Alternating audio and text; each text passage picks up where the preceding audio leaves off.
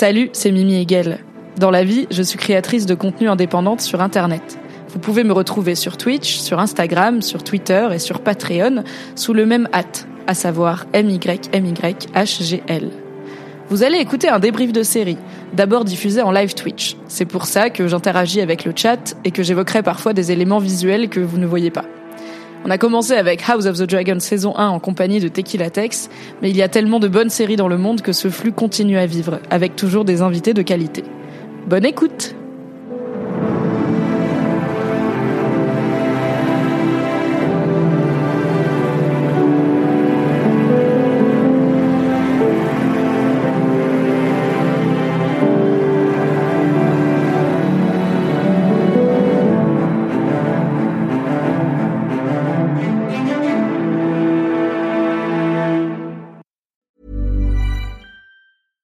Ryan Reynolds here from Mint Mobile. With the price of just about everything going up during inflation, we thought we'd bring our prices down. So to help us, we brought in a reverse auctioneer, which is apparently a thing. Mint Mobile unlimited premium wireless. Ready to get 30, 30, bit to get 30, bit to get 20, 20, 20, bit to get 20, 20, bit to get 15, 15, 15, 15 just 15 bucks a month. So, Give it a try at mintmobile.com slash switch. $45 upfront for three months plus taxes and fees. Promo for new customers for limited time. Unlimited more than 40 gigabytes per month. Slows. Full terms at mintmobile.com. Bonjour Ouais, salut, ça, va, Oh là là, qu'est-ce qu'elle est, qu'est-ce qu'elle est jombe, qu'est-ce qu'elle est rayonnante cette Alix Martineau. Pourquoi j'ai pas mon chat qui s'affiche? Allô? Ça fait longtemps que je suis pas venue sur Twitch parce que j'étais en vacances pendant une semaine. Eh oui. Du coup, ça a fait une semaine qu'on s'est pas vu. On fait ce live vendredi au lieu de mardi. On n'a pas fait le live jeu vidéo. On n'a pas fait le live Reddit. Mais I'm back. Donc, on va reprendre le programme habituel après cette soirée exceptionnelle en compagnie de Alix Martineau herself. Alix, qui es-tu? Que fais-tu? Comment te retrouves-tu à parler de succession avec moi? Ce qui Aïe, est aïe, un plaisir. Euh, moi, je suis qui? Bah, Je suis Alix Martineau. Euh, je travaille euh, chez Acast, qui est une régie de podcast, mais à côté... C'est là où il y a euh, mes podcasts, d'ailleurs. Exactement, qui sont qui hébergent les podcasts de Mimi. Euh, mais à côté, je suis aussi scénariste. Euh, J'ai aussi un podcast euh, avec euh, Kalindi Rumpel, Camille Laurent et Louise Petrouchka qui s'appelle 4 quarts d'heure. Euh, et je crois que c'est tout. C'est déjà pas mal. C'est déjà pas mal. C'est aussi la meuf la plus jombe de ton quartier. C'est réel et validé car c'est inscrit dans la description euh, Twitch.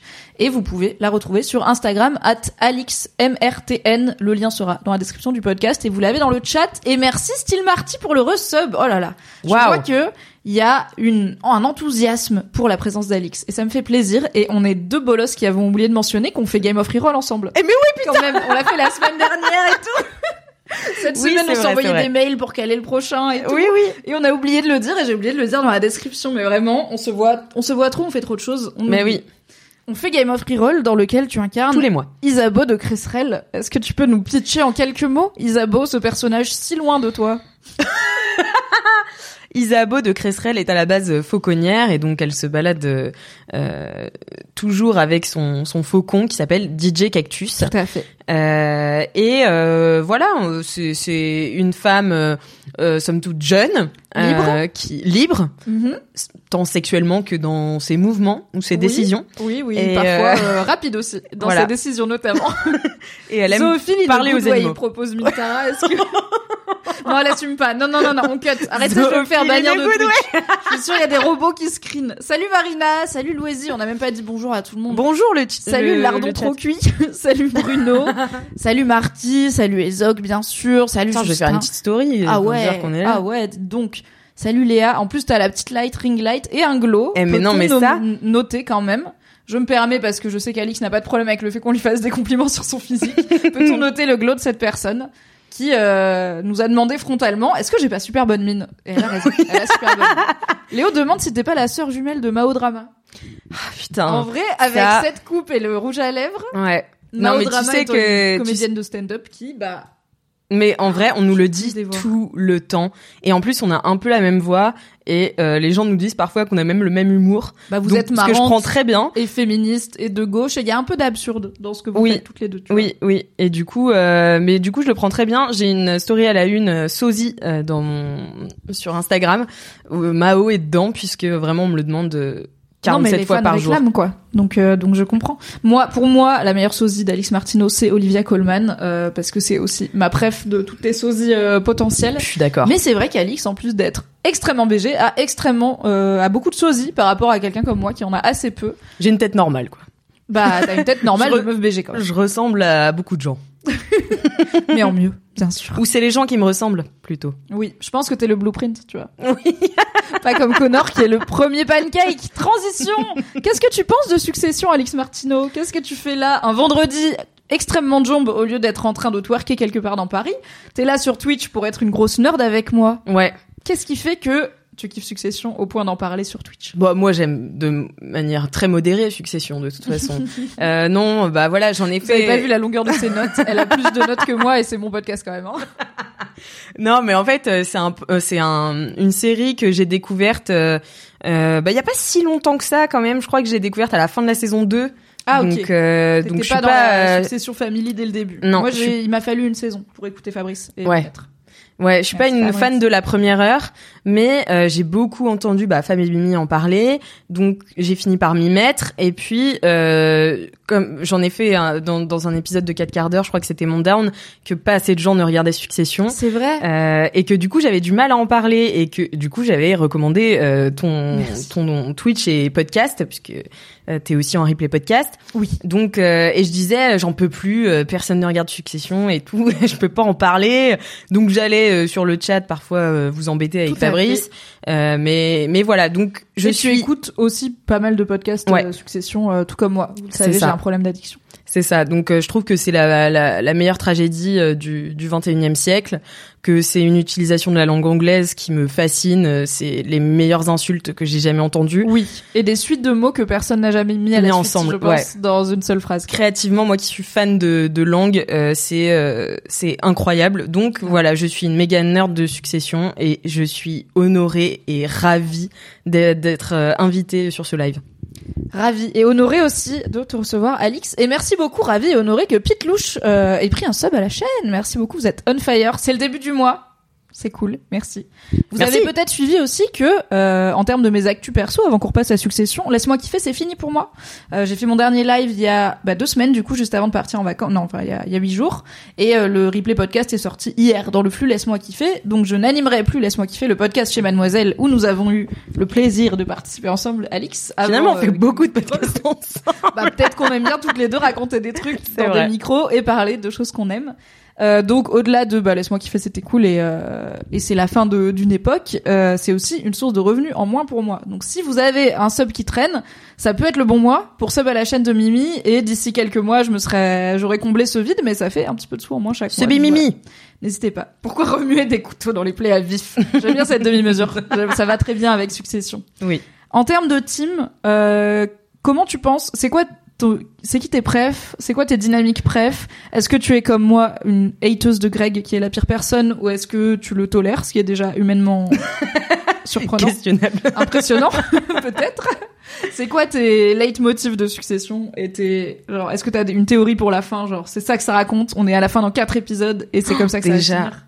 Bah alors moi, euh, je dois avouer que je suis une énorme fan de Tom, euh, qui est euh, un de mes personnages préférés parce que j'adore son double visage, j'adore et en même temps je trouve que dans cette saison, enfin j'ai l'impression que cette saison c'est vraiment celle de Tom De où fou. il a un, un vrai, euh, un, un nouveau souffle et un, je sais pas, le, le- sa séparation avec Shiv, ça a vraiment créé quelque chose dans son personnage qui teste autre chose, je trouve, dans sa personnalité, qui est plein d'honnêteté et tout. Et je trouve Mm. que cet épisode en particulier, Ah bah oui, il est intéressant dire pour ça, tu vois. Ravie cette semaine si Ouais. t'es une, euh, Ouais, ouais. une fan de Tom. je suis très très fan de Tom et euh, je fus fan de Roman aussi, très très fort, euh, parce que j'avais l'impression que c'était le, le plus euh, euh, le plus doux. sympa, le plus et en plus fait j'avais oublié que c'était un énorme connard Épisode et cet épisode me l'a rappelé et j'étais là Oui, ouais putain c'est vrai Ouais, ouais. Mais ils, c'est tous des énormes connards à qui on peut Oui. trouver des qualités, mais ils ont tous, c'est un truc cyclique de, euh, ils arrivent à te faire oublier qu'un tel est un énorme connard et euh, du coup t'es un peu dans sa team et après ils te le rappellent et du coup tu changes de ça. team. Là on est sur un bon ride Tom, un pas très bon ride Roman, ça peut s'inverser littéralement deux fois, deux Oui, fois par ça. épisode donc on a le temps de voir venir. On va parler de l'épisode 6 spécifiquement, mais avant ça, je voulais te montrer et vous montrer un truc, euh, le chat. Donc, contexte. Dans l'épisode de la saison 2 sur l'anniversaire de Logan Roy, qui est donc l'épisode qui s'appelle Dundee, puisque ça se passe dans sa ville natale, Dundee, qui est aussi la ville natale de Brian Cox, qui joue Logan Roy. Euh, Il y a le rap inoubliable L to the OG performé par Kendall Roy, mais à la base, c'était pas le clou de cette soirée. Il y avait un court métrage qui a été commandé à un studio d'animation et qui était censé être diffusé pendant cette soirée pour raconter la légende de Logan Roy à l'occasion de son, c'était 85e, je crois, anniversaire. Ouais. Euh, et ce court métrage a été produit par un studio d'animation et a été coupé euh, de la série. Donc je pense, en vrai, C'est fou ça. ils ont doivent avoir grave le seum. Euh, mais ils l'ont mis en ligne et ça nous permet du coup de savoir bah, des trucs.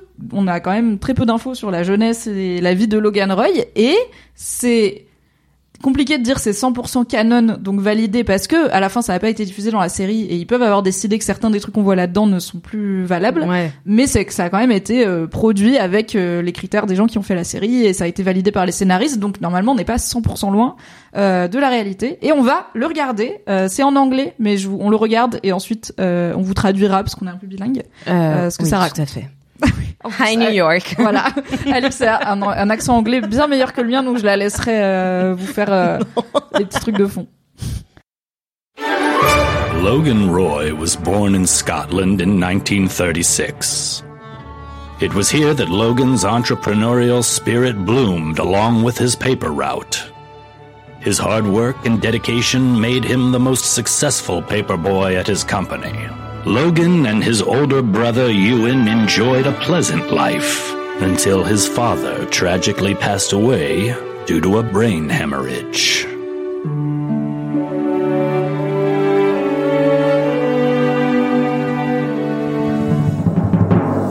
During the war, Logan and his brother Ewan were sent away to Canada to live with their uncle Noah, a rancher in Quebec province. Desperate to escape, Logan used money bequeathed to him by his father to buy a local business for a bargain price and entered the shady world of outdoor advertising. He convinced Ewan to join him and invest his money in the business, which together they named Royco Holdings. After buying out his brother's shares and taking full control of the business, Logan expanded from billboards into the exciting world of newspapers. As part of his expansion beyond Canada, Logan acquired the U.S. local newspaper Waystar in 1967. Logan went on to build his massive media empire from these humble beginnings, branching out into the worlds of cable television, news, feature films, cruise lines, and theme parks. Today, Waystar Royco is one of the world's most important media conglomerates. Logan is particularly proud of his theme park, Waystar Royco's Adventure Park. After buying a once great Hollywood studio from aging industrialist Warren Baker, Logan revitalized the company and made the renamed Waystar Studios into one of his most valuable assets. Waystar Royco's Adventure Park entertains millions of visitors every year, ranking as the sixth most attended theme park in the United States of America. C'est nul sixième. C'est grave nul. Genre, mais à la limite, tu mets 3, t'es sur le podium, tu vois. Ouais, non. Sixième, c'est genre, on est presque dans le top 5, mais pas vraiment. tu, tu peux enlever l'écouteur, ça va être un peu chiant de le garder. Du coup, voilà, la mif, incroyable ou Je pas. crois que ça s'est relancé. Ah. Ça s'est relancé Non, c'est bon. Ok, de toute façon, ah oui, hop. De toute façon, je coupe le son comme ça, vous l'aurez pas. Ok. C'est bon, c'est bon.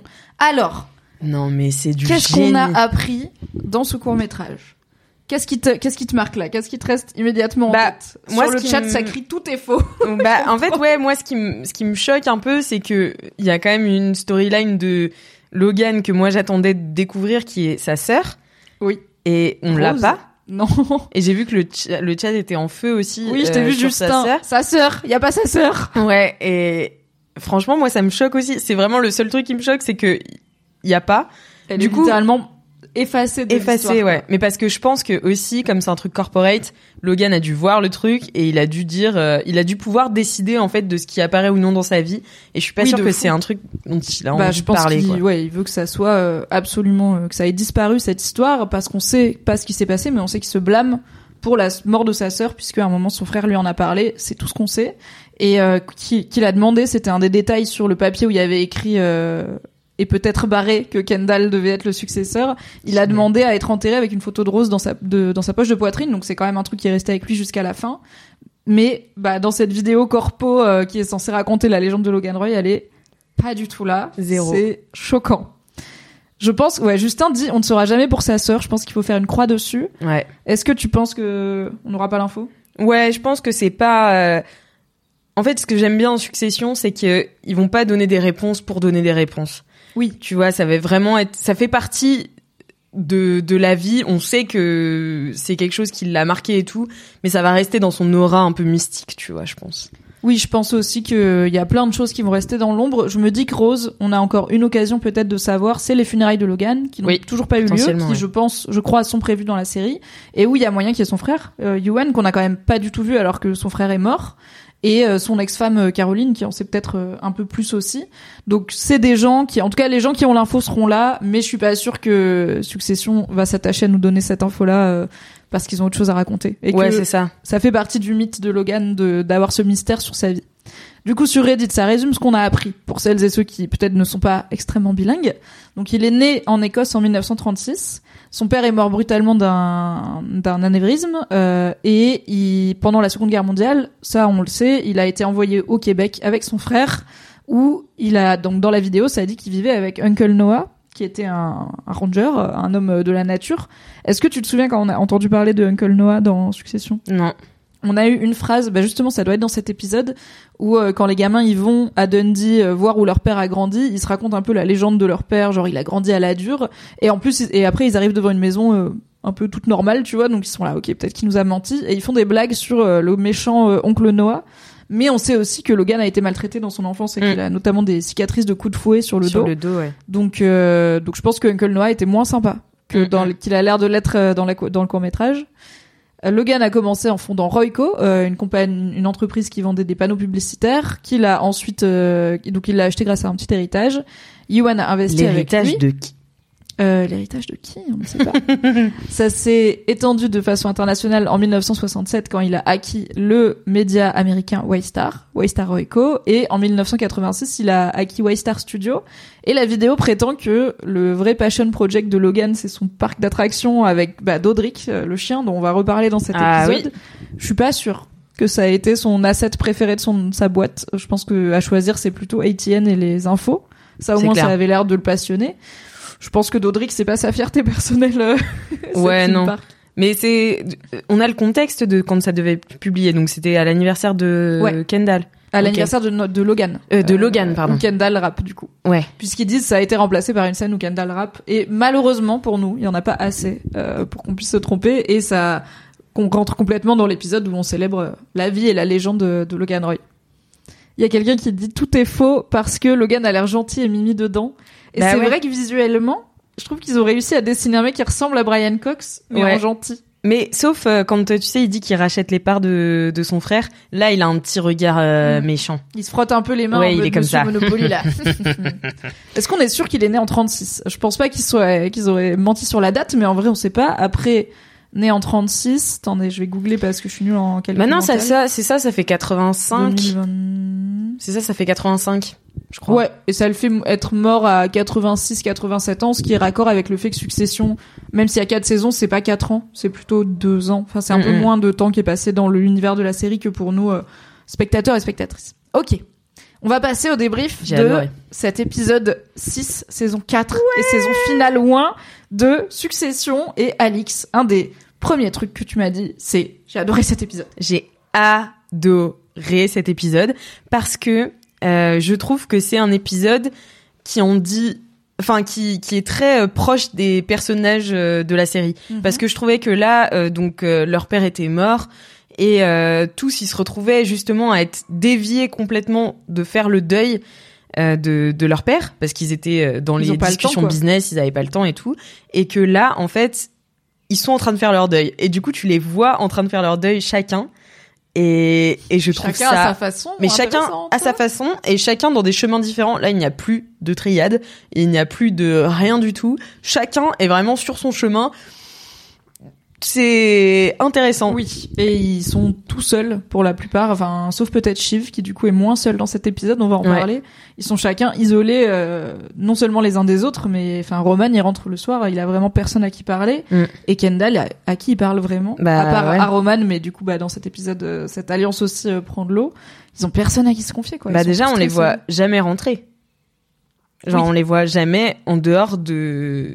Enfin, de. De Après, je sais que c'est en deux semaines euh, la, la, la- cette saison, mais euh, mais ouais, tu les vois jamais dans leur espace privé parce que t'as vu euh, à un moment Kendall il dit euh, on se fait toute la nuit dessus, tu vois. Donc en fait, ils n'ont nulle part où aller autre que cette boîte, tu vois, qui est vraiment là où leur père euh, euh, est mort. Enfin, tu vois, donc Oui, euh, qui représentent tout cet héritage et ce deuil aussi. On les a vus chez eux le lendemain de... Donc il y a la mort de leur père, épisode 3. Et le tout début de l'épisode 4, c'est chacun qui se réveille. Donc Kendall qui est en dep, qui a pas dormi. Roman qui est là, qui se brosse les dents parce que il a fait son pré-deuil. Donc Oui. c'est bon, le mec il est Ouf. sharp. Et Shiv qui Agile apprend, manager. qui apprend que son embryon va bien et donc nous qui apprenons que oh my god elle est enceinte. Tu penses quoi de. Shiv enceinte? Tu l'avais vu venir ou pas? Je l'avais absolument pas vu venir. Incroyable. Euh, Ils nous ont bien eu. car je suis très très naïve. Comme euh, bah tout à l'heure tu me posais la question sur Greg, moi je suis méga naïve. Je suis persuadée que c'est un débile profond et qu'il y arrivera jamais. Je tu pense vois. pas que qu'il y a un peu un agenda quand même euh, sous ce qu'il fait? Ah bah bien sûr il y a un agenda, mais pour moi ça marchera jamais. Il ah d'accord. tellement. T'es pas Enfin, dans ma team de Greg, il s'en sort bien. euh, non, enfin. pour moi c'est juste un bolos fini. Enfin, je suis très naïve sur ce truc. Moi, je, je vois jamais les gens euh, dangereux venir, tu vois. Ok. Donc Ah euh, oui, c'est peut-être je- ça. Succession, c'est une série de surprises. Donc je suis toujours surprise par euh, Succession. Un bisou à Pouic Pouic Macumba, incroyable hâte, qui dit coucou les filles, je ne regarde pas Succession, mais je passe vous faire un bisou quand même. Oh bah ça c'est gentil. Bah gros bisous et bravo pour ce, ce, ce username qui est quand même Pouic Pouic Macumba, incroyable. J'aimerais avoir une intonation pour le dire. Pouic Pouic Macumba. Macumba. Tu ah, peut-être- faire un Macumba aussi Ouais, un peu en hauteur à la fin. Donc ça fonctionne. Voilà, t'as un jingle personnel maintenant. Par Alix et Mimi, n'hésite pas. Ça peut vous arriver. Un jour, euh, Tequila Tex avait fait des chansons sur les pseudos des gens s'ils subaient à la chaîne. Ça avait bien marché. il avait, et il avait fait des impros et tout. Je peux, vous pas, je peux pas vous promettre ça. Désolé. Tequila Tex reviendra et ça vous donnera une nouvelle occasion de vous abonner à la chaîne. Il y a sur l'histoire de Logan Roy, juste pour revenir dessus, a Mister Melik qui nous dit sa backstory de vendeur de journaux à mania des médias fait penser à l'ex-milliardaire québécois Pierre-Carl Pellado, où il y a eu toute une succession contentieuse de l'entreprise familiale entre ses enfants. Il y a peut-être une inspiration. Ah. On a parlé dans l'épisode de l'avant-dernier, je crois pas le 5 mais le 4, avec Fab des inspirations de réelles et notamment de la famille Murdoch pour Succession, mais on n'avait pas celle-là. Donc je l'ai Ah dit ouais, parce c'est que intéressant. Merci pour le trivia et la culture G. On adore. Euh, ah oui, aussi j'ai quelque chose à dire. Euh, Vas-y. parce que je vois dans le chat euh, Justin, Justin, Ju- Juste un isou. Justin Isou, pardon, j'ai pas, j'ai pas mes lunettes, je vois pas bien. Euh, Greg Nunt. Euh, C'est non. Mais en fait, et je comprends pas pourquoi c'est une théorie. Ils sont de la même Mais c'est famille. juste parce que Fabrice Florent, il a prononcé ces mots et que maintenant les gens les ont dans la tête. C'est pas, il just- Mais ils sont de la même famille. ils c'est sont impossible. cousins. C'est pas la bonne série HBO. Euh, c'est pas ça la bonne revient. House of the Dragon. Ok, en attendant, vous pouvez vous refaire la saison 1 et mes débriefs, y a pas de problème, mais calmez-vous. Elle n'est pas Greg Nunt et jamais, encore une fois, jamais de la vie, elle touche Greg. À chaque fois qu'elle le regarde, on dirait un chewing-gum écrasé sous son louboutin, quoi. Et c'est tout ce qu'il mérite. Donc c'est normal. sûr. Cet épisode s'ouvre sur Logan Roy. C'est génial. Attendez, je sors mes notes. Ah oui, est-ce que tu peux juste scroller tes notes au... Alors, Tiens, mes je te notes. tiens ton micro si tu veux, comme ça t'as tes deux mains. Juste Théma, la longueur des... Attends, je vais vérifier qu'on regarde, qu'on voit bien. Ouais. Théma, la longueur des notes de la personne. Voilà. Ça ne s'arrête jamais Donc, Alix a des choses à vous dire. J'espère que vous avez de quoi vous hydrater et un petit plaid parce que... Après, après mes notes, c'est souvent oh là là, malaise, oh là là. J- J'écris oh là là, tu vois. Donc euh, bon. C'est bien comme ça, on a tout le ressenti de Alix Martineau. Du coup, Logan Roy, qu'est-ce que t'as noté dans tes notes sur cet opening avec Logan Roy, face caméra, fond vert, qui regarde l'objectif? J'ai mis génial, trop contente, quel plaisir de le retrouver. C'est un rayon de soleil qui manquait à ma vie. Non mais j'adore Brian Cox et euh... merde, je parle pas de mon micro, pardon. Euh, j'adore. on est entre nous finalement. Euh, j'adore Brian Cox et là j'étais très très contente de le retrouver et j'ai trouvé justement euh, que c'était super intelligent euh, parce que tout à l'heure bah, ton mec nous a dit euh, mais du Mon coup mec qui n'a pas vu voilà qui a pas vu l'épisode il a dit mais est-ce que c'est un on le voit mais du coup c'est un flashback? Et oui mais c'est un flashback dans l'épisode et j'ai trouvé ça méga fait. smart en C'est fait. intradiégétique, euh, n'est-ce pas? C'est ça. Et en même temps, j'étais là, bah, mec, on a des façons de voir visuellement des gens déjà morts de nos jours. Enfin, j'étais là, il y a une réponse simple qui est, c'est une vidéo de lui, mais on n'y pense pas parce qu'on n'a pas du tout cette vision de Logan en train de s'entraîner à tourner un spot Ah bah de oui. pub. Et clairement, d'ailleurs, ça le fait chier. Euh, Ça il a pas envie d'être là, quoi. casse les pieds quoi. Mais euh, mais en fait ce que j'ai trouvé génial c'est aussi le, le retour à quand euh, Kendall euh, du coup l'écoute et ça fait écho à une une des dernières scènes du de l'épisode dont on parlera j'imagine mais où vraiment ça fait enfin je trouve que cet épisode il est constamment en boucle et il y a des thèmes qui reviennent énormément et euh, et qui traversent tous les personnages et là euh, c'était vraiment quand euh, il dit my euh, fucking idiot kids Oui, un truc il comme ça. s'énerve euh, sur Ouais. les gens avec qui, enfin, les assistants avec qui il bosse et il dit, euh, vous êtes aussi incompétents que mes putains de, putains d'enfants idiots. Et et que t'as un sourire qui anime la le visage de Kendall et j'étais là c'est comme si il se remémorait la berceuse que son père lui chantait enfin tu vois j'en sais Oui, c'est leur langage de l'amour. mais c'est ça et Ah, il dit eux c'est une carte de Saint-Valentin quoi pour moi Oui, parce que bah t'as aussi ce truc de tu regardes ton père décédé, dire que t'es un incapable devant les gens qui travaillent pour toi maintenant, tu vois. Donc et Kendall, il est tellement, enfin ils sont tellement habitués à être traités comme ça que lui ça le déstabilise zéro, tu vois. Et Ouais. lui, inter- enfin de façon interne et on en parlera effectivement de Roman à la fin où je trouve qu'il a une réaction qui qui est similaire mais quand même Mm. très dif- motivée par des choses très différentes. oui c'est sûr Et il garde la face et tout. Attention, il y a mon chat qui va te monter dessus. Ça va. Oh, voilà. bonjour Bonjour Momo. Bonjour, bonjour. trop gentil Mister Melik dit il y a jamais eu de flashback de toute la série. C'est vrai que c'est pas euh, bah, un peu comme Game of Thrones, c'est pas quelque chose que fait Succession.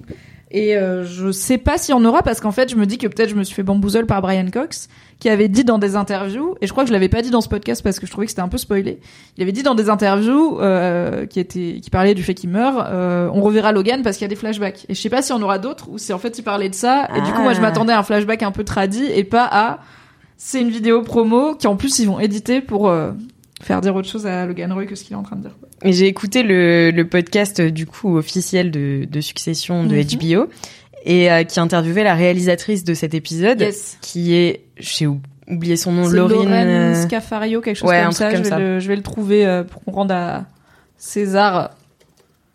C'est avec un O. ouais Lorraine Scafaria. Scafaria. C'était déjà la réalisatrice de l'épisode sur euh, l'anniversaire de Kendall.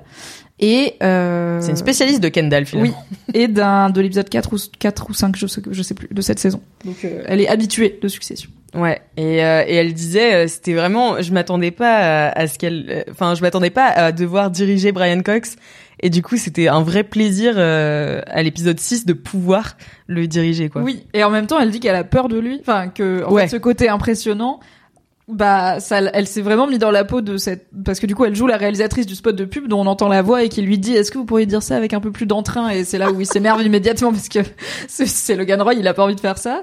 Et elle dit en fait j'étais hyper intimidée, et genre j'ai pas aimé lui parler comme ça et en fait j'étais trop. Elle dit que c'est un des moments du tournage les plus stressants pour elle, alors Ah que ouais. C'est une scène qui a, tu peux dire, ça a pas beaucoup d'enjeux, le perso est déjà mort, mais justement, c'est la première fois qu'on va revoir, et peut-être la dernière, qu'on va revoir euh, Logan Roy, donc euh, ça vaut le coup de pas la rater.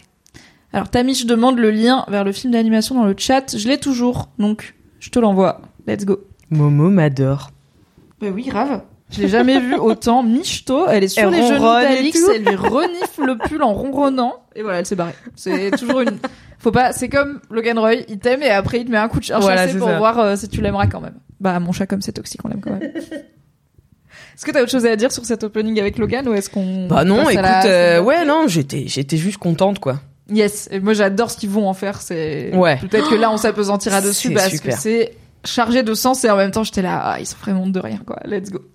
La scène d'après, c'est Shiv dans son jet privé qui croise, mais comme ça arrive tout le temps, à la station Bah oui. essence. Tu croises ton pote en bagnole et t'es là, bah débarque, t'es là, bah vas-y, on va, on va prendre un petit café, on en profite.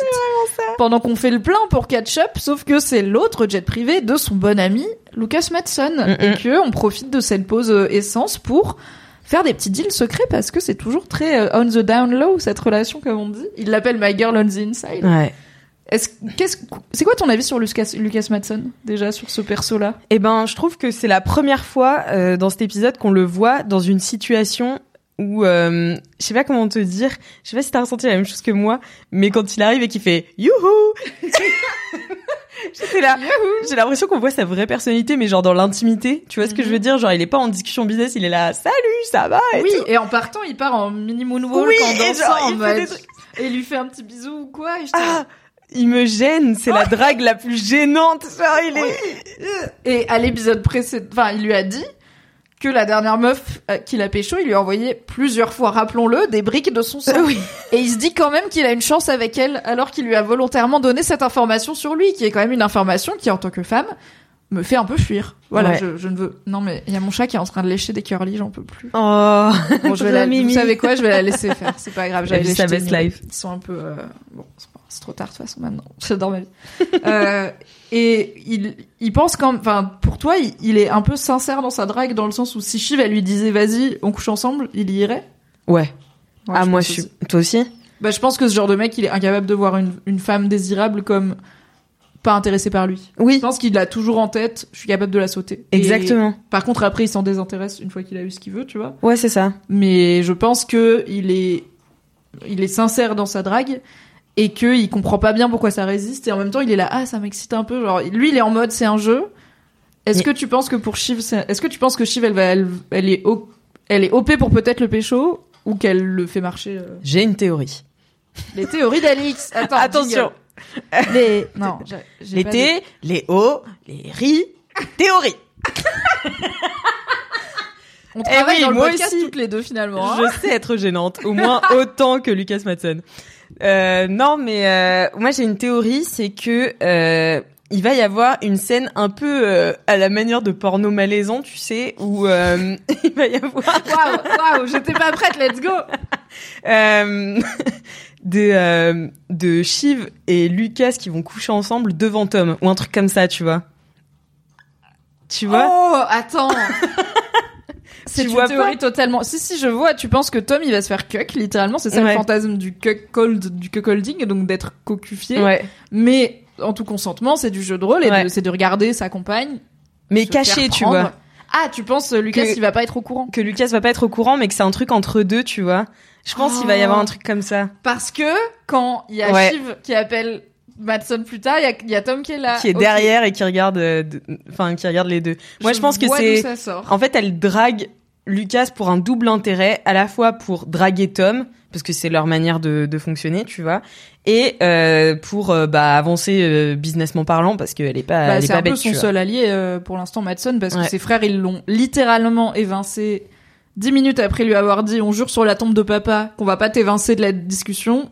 Kendall a évincé tout le monde de la discussion, donc j'étais Oui. là, bon bah voilà, ça, ça, ça va vraiment pas durer longtemps, on le savait, mais on est quand même déçus. Ouais. Donc en fait, elle a aussi pas trop le choix, à part Madson, euh, elle a personne sur qui s'appuyer pour rester dans ce business Waystar où apparemment, elle a décidé qu'elle avait envie d'être alors que toute sa vie ça l'a pas intéressé, mais bon. C'est ça qui se passe, je pense, quand t'as un rapport toxique à ton daron et que sa boîte euh, représente l'homme qu'il était. Et aussi, que tes frères, ils t'ont promis que vous alliez le faire ensemble et que t'y as cru, quoi. Donc t'as un peu le seum. J'aime bien cette théorie. Sur le chat, c'est partagé. Alors on a des, c'est fort probable. Ultimate Cucked, c'est tellement possible, mais aussi, hein, mais d'où ça sort ça encore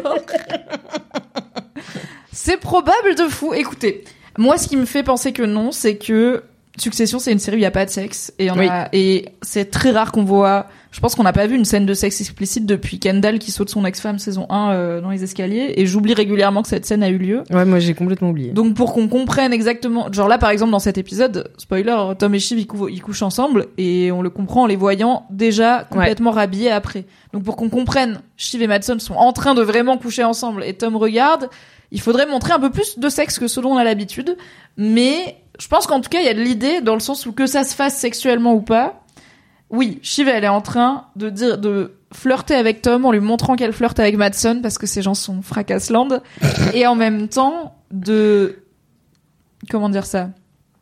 En fait c'est à la fois elle a le pouvoir sur Tom et il a aussi le pouvoir sur elle puisqu'elle est prête à jouer ce jeu avec lui alors que dans tout le reste de la saison elle l'a ignoré frontalement et toutes les fois où il a essayé de renouer un truc avec elle elle l'a vraiment shut down bah notamment à le lendemain de la mort dans l'escalier là quand il lui fait tout ce speech euh, monsieur Darcy où il lui rappelle souviens-toi en France où il active ses grands yeux bleus là Ah là là. et elle, lui elle était vraiment en mode ouais ça fait longtemps hein. ouais dis donc il y a de l'eau sous les ponts les temps changent Ouais. donc euh, je me- Ah mais ce qui marche moi j'étais pas sûre qu'ils allaient renouer Tom et Shiv hein.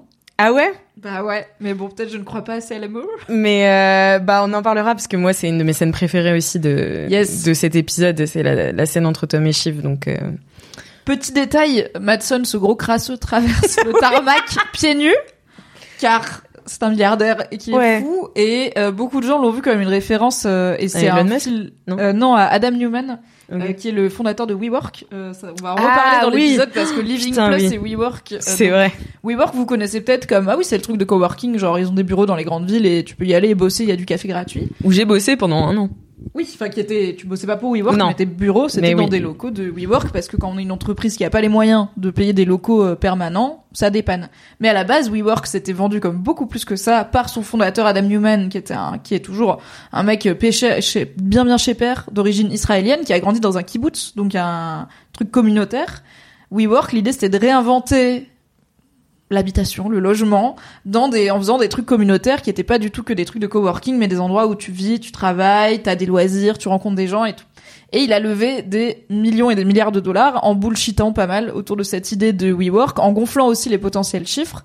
Et si ça vous intéresse, il y a une série qui s'appelle We Crashed, qui raconte l'histoire de WeWork, forcément romancée, avec Jared Leto dans le rôle de Adam Newman. Il est, et Dieu sait que je le porte pas dans mon cœur, mais en fait, pour jouer un mec complètement dingue qui a une intensité débile, bah il est super. Il y a Anna Tawai qui joue sa compagne, qui elle, mais J'ai pas vu mais j'ai trop envie. un peu chez père, genre Gwyneth Paltrow, tu vois, genre bien-être, wellness et tout, mais ils sont, il y en a pas un pour attraper l'autre, et par contre ils s'éclatent, les acteurs ils donnent tout, c'est trop bien.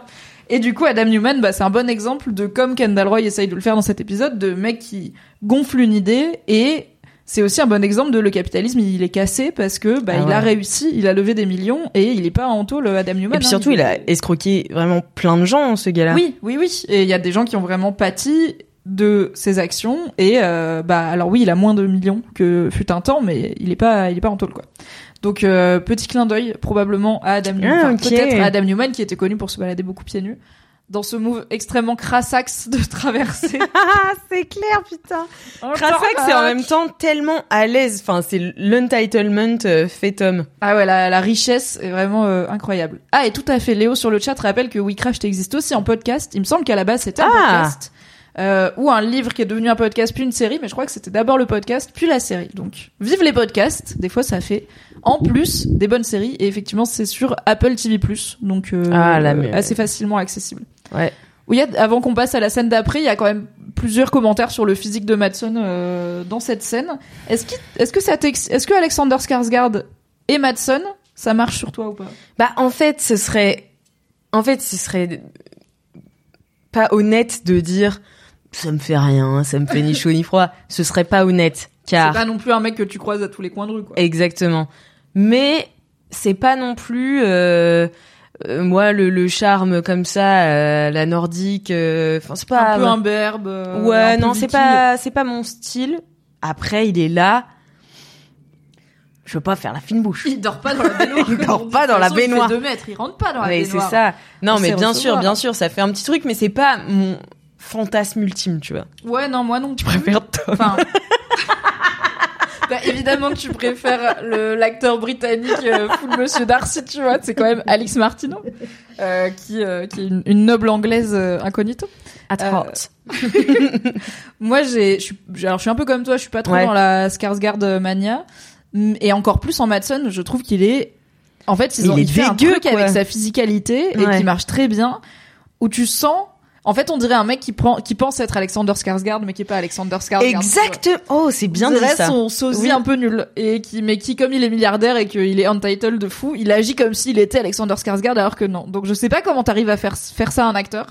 Mais ça marche et du Ouais, coup ouais. moi je le trouve mais zéro excitant même quand il monte ses abdos et tout j'étais là mais tocard Ouais, mais vraiment tocard. et Ouais, ouais. euh, bah peut-être parce que je sais aussi qu'il envoie des briques de sang congelées à des femmes euh, qui travaillent pour lui entre autres non il me il me fait rien mais ravi que si dans le chat euh, ça vous ça vous réchauffe un petit peu votre printemps c'est tout le mal que je vous souhaite Shiv, après avoir fait le plan, arrive au travail. Euh, donc c'est un épisode très Los full Los Angeles, Ouais. ce qui est rare pour Succession. Et bah, je crois que c'est la réal qui a dit qu'une des envies c'était de changer de setting euh, parce que c'est très, ça permet de déraciner euh, les persos et du coup ils ont des réactions qui sont à la fois très eux et pas tout à fait eux. On les voit dans d'autres. Ouais, ils sont euh, en vacances un peu. Ouais, C'est pour ça, genre, ils, ils reconnectent avec Tom, tu vois, parce que c'est un peu... euh, ouais, c'est un peu le week-end, euh, le week-end au soleil. Ouais, c'est ça. Tu rappelles ton ex. là. Voilà. On n'est pas. à Ça la compte maison, pas. Oui. On n'est pas dans notre grand appartement froid avec notre chien qui vit en cage là. Et quand Shiv arrive, euh, Kendall s'assoit à sa place ça... directement. Et après, il lui dit oh désolé et il bouge pas. Ouais. C'est la bâtard. Ouais. Et Ça a elle quand prend son téléphone bougé, et là, ah ouais, ouais, ouais. Ouais. C'est vraiment... euh, C'est très, ça peut pas être plus clair pour elle la place, même alors c'est, elle, elle s'est pas encore rendu compte que ses frères sont vraiment en train d'essayer de couler le deal sans la mettre au courant. C'est déjà clair la place qu'il lui laisse, c'est-à-dire euh, t'es la troisième roue du carrosse et t'es pas dans les bails Mm. et c'est nous les chefs, notamment Kendall. Mais en même temps, un peu plus d'efforts. En même temps, elle a été smart parce que je pense que depuis le début, tu sais, quand elle, euh, quand elle était un peu deg aussi que du coup, il lui laisse pas euh, la place en tant que troisième CEO, mais Oui. qu'elle soit juste Quand il y en a pour inside. deux, il y en a euh, pour trois, Ouais, écoutez. voilà, c'est ça.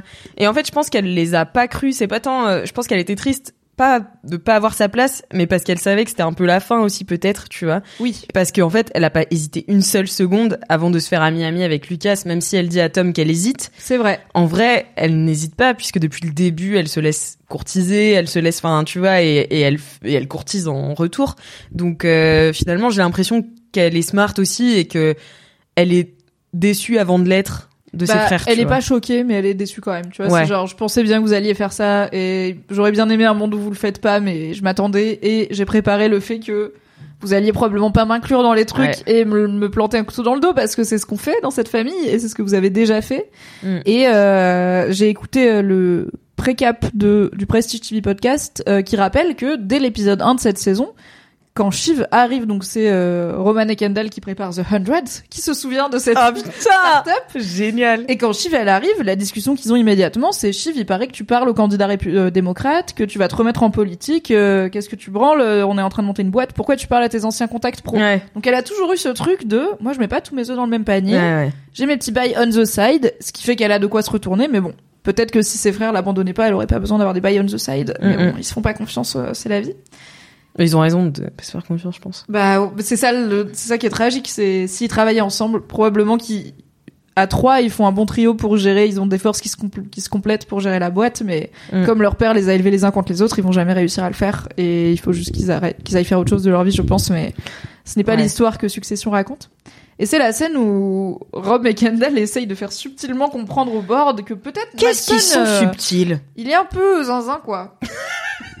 Qu'est-ce que Je les adore. sur Je les adore parce que qu'est-ce que j'ai noté? Mais je les adore parce qu'ils sont vraiment, bah comme euh, leur dit Shiv, euh, mais vous êtes nuls, tu vois. Enfin, ça se dit, voit. You're not good at this. mais on dirait des enfants qui mentent aux parents, tu vois. Enfin, c'est oui. vraiment euh, débile. Et mais en même temps, ils ont raison. Enfin, tu vois ce que je veux dire? Ils disent pas des trucs faux Hmm. Sur Matson. Si, ils disent que Madsen, il a pété un câble en haut de la montagne, alors que c'est eux qui ont, pu- enfin, c'est Roman qui a pété un câble. Mais à part ça, ils disent, euh, est-ce qu'on peut lui faire confiance pour gérer la boîte? Est-ce qu'on peut vendre la boîte à une personne qui a cet état d'esprit-là? L'audace de Kendall qui dit, vu son histoire avec la toxicomanie, son rapport aux drogues, quand même, je suis là, Kendall, Logan Roy. Non mais Miroir, miroir, non? j'adore. Peut-être tu parles aussi un petit peu de toi, mais je pense qu'il est sincère en plus. Enfin, c'est toujours cette dichotomie de, il arrive à croire à cette non-vérité, tu vois. C'est très Ouais. Big Brother, quoi. C'est tu réinventes tout le temps le monde pour qu'il te convienne parce que t'es milliardaire et que tu comprends pas que le monde il peut pas faire exactement ce qu'il veut. Ouais. Et ça marche pas du tout en plus leur tentative de. Bah non, parce qu'en Oh, plus Tom si il est là. On y repensait. Ouais, et puis Tom il est là, mais non, mais c'était une technique de, c'était une technique de négociation, mais vous avez réussi, bravo et tout. Tout le monde est là, ouais, ouais, merci et tout. Ouais. Ils prennent tout le crédit alors que c'est Chief qui a vraiment fait la négo. Enfin, je suis là, c'est, c'est vraiment des petits génies quoi. Ouais, ouais, c'est vraiment des tocards. Et je trouve ça, ce qui est vraiment marquant, c'est qu'ils ont pas vraiment préparé d'histoire. Tu sais, quand t'es, même quand t'es ado et que tu veux mentir à tes parents, tu te mets d'accord avec ton Ouais. frère en mode, ok, alors on dit que Il dit ça. il nous a dit ça, et nous on a dit quoi, non. Et après lui il a dit ça, et on a dit, ah, c'est chaud, mais après il a dit 192 dollars et on pouvait rien faire. Et là, genre, seconde 1, quand quelqu'un leur dit de quoi vous parlez, ils sont en mode, euh, you know, euh, Je fais, mais vous avez même pas Mais fait le truc que les enfants de euh, 12 ans Madsen. font, qui est de préparer un mytho, en fait. Juste, je sais pas, t'as fait un peu, même ça, vous êtes incapable de le faire. Donc ça marche pas du tout. Et je trouve que ça, ça, ça cimente aussi dès le début de l'épisode ce truc qui va les rendre fous, et notamment Roman, qui est, ils sont PDG par intérim, et tout Ouais. le monde les voit comme, en fait, vous êtes là quelques jours, et du coup, on n'a pas vraiment besoin d'écouter vos gardez boutique. Ouais, c'est ça, c'est merci de tenir la boutique euh, jusqu'à ce que le vrai patron arrive et c'est cette dynamique qui dont ils essayent de se libérer mais qui est aussi justifiée par le fait que bah c'est vrai. Mais c'est l'énergie du désespoir, tu vois. Oui. C'est vraiment le qu'est-ce qu'on peut faire pour tout niquer avant qu'ils reprennent le Ouais. truc, tu vois, genre ils ont envie, je pense, de foutre un bordel, soit non, de récupérer le garder truc. la boîte. Ouais, en fait. mais Ils quitte à- attention, Il y a quelqu'un qui revient. Bonjour, Bonjour. vous revenez? Bonjour, venez. Ah bah évidemment ça. Yes. Bonjour. C'est le chat qui est de retour. C'est le chat. Mais oui, ils ont, pour moi, ils ont envie de garder la boîte parce que, déjà parce qu'ils sont persuadés qu'ils la méritent et qu'ils sont compétents pour la mener juste parce que c'est les fils de quelqu'un. Ah, Et tu crois qu'ils en- sont persuadés qu'ils la méritent Ouais. Je Ouais. pense que ils sont persuadés que c'est leur droit et bah d'ailleurs euh, ils voulaient bloquer la vente euh, à la fin de la saison 3 et pour des raisons et pas pour des raisons de euh, notre héritage il vaudra plus, on va perdre un milliard de dollars, c'est littéralement c'est à nous, c'est notre héritage, tu vois, c'est ce qu'on Mm. mérite par c'est de droit enfin de droit divin, de droit naissant, tu vois, c'est comme des princes. Oui, oui, d'accord. Je le mérite parce que mon père c'était qui il est. Et peu importe que ce gars-là, Madson, bah, a priori, il a bossé toute sa vie pour gagner ses milliards et finir en position de racheter Waystar et Royco. Pour eux, il le mérite pas parce que il est pas de la famille, quoi. Et Mm. bah, c'était euh, les blagues sur Greg en suédois, là, euh, de maître Oui. de népotisme. Et, euh, mais combien il y en a d'autres euh, de vous, tu vois? Parce que, bah, c'est une façon de gérer une boîte quand même, de la gérer en famille, tu vois. Et ça marche pas toujours parce que être dans une famille veut pas dire que t'es compétent dans le business que gère cette famille, quoi. Ouais. J'ai vu, euh, je sais pas, alors euh, je sais pas si je me perds en digression, certainement. Oh, on a Mais le temps. J'ai euh, j'ai écouté le, le podcast de Caller Daddy, Daddy de Alex Cooper. Je sais pas si vous Alors, connaissez. contexte. Euh, Caller Daddy, bon, c'est un podcast euh, qui est euh, exclusivement sur Spotify, qui est animé par euh, Alex Cooper. C'est un des plus gros podcasts euh, aux États-Unis. Et euh, donc, elle interview euh, notamment là dans le dernier Gwyneth Paltrow.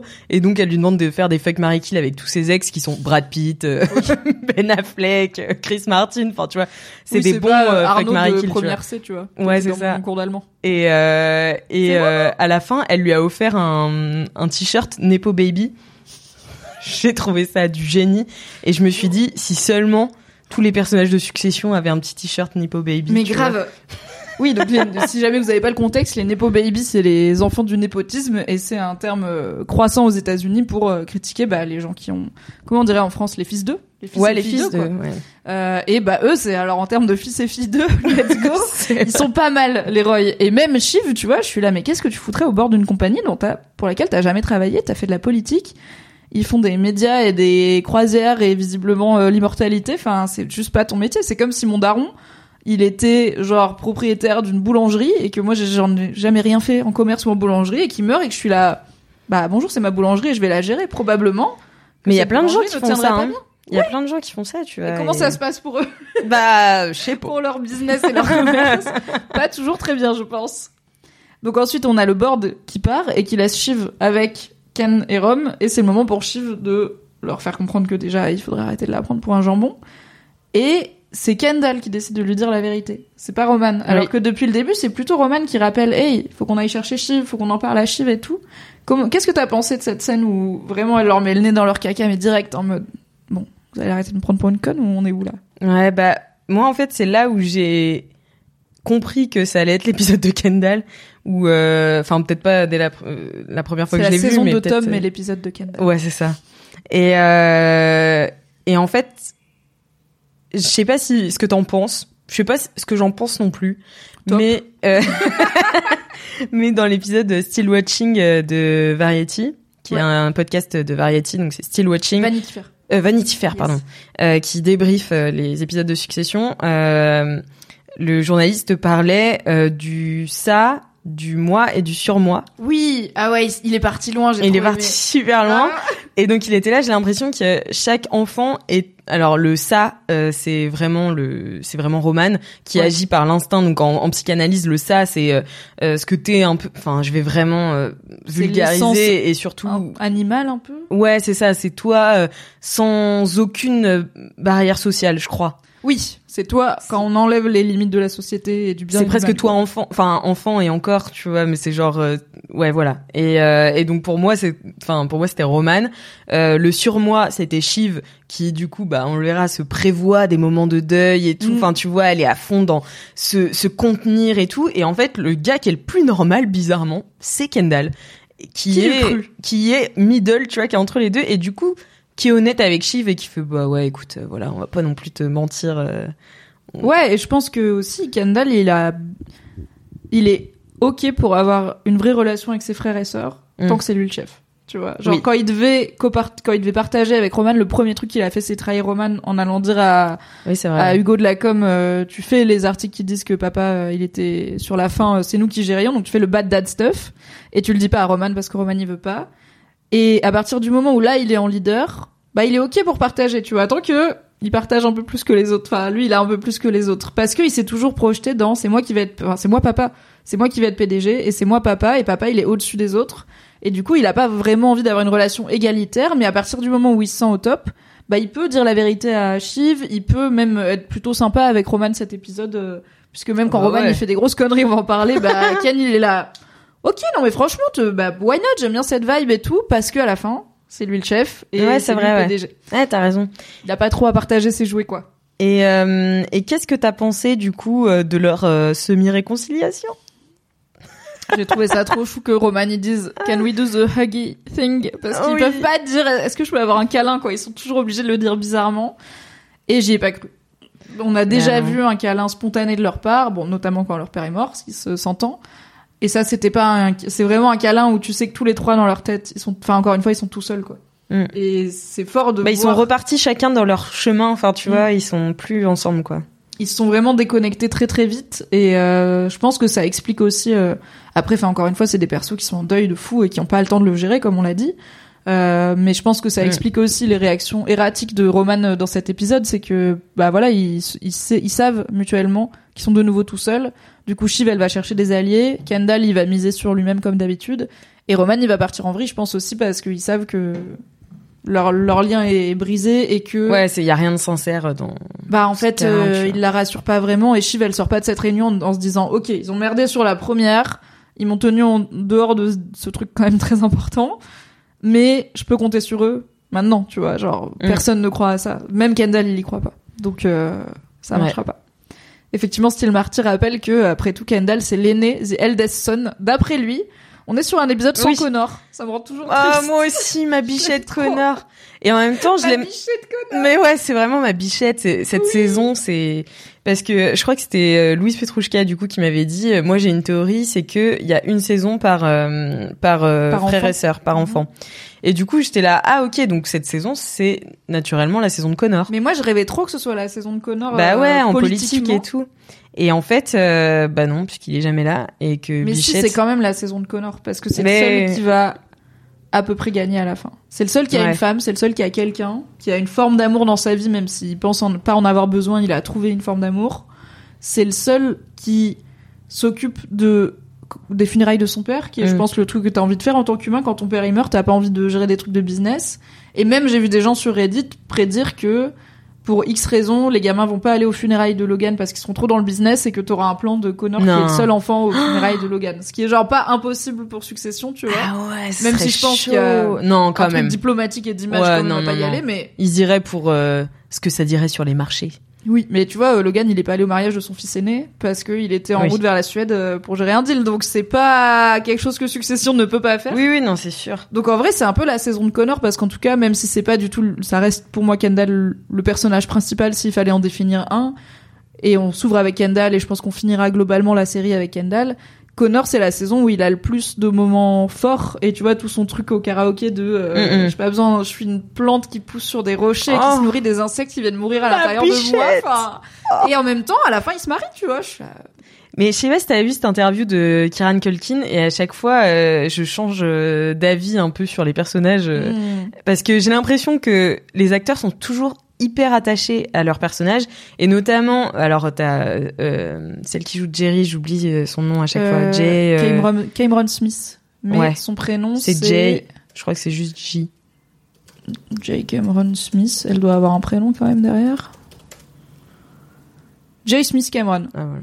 On l'avait à l'envers, mais tout à fait. Elle s'appelle Jean. C'est Jean son prénom.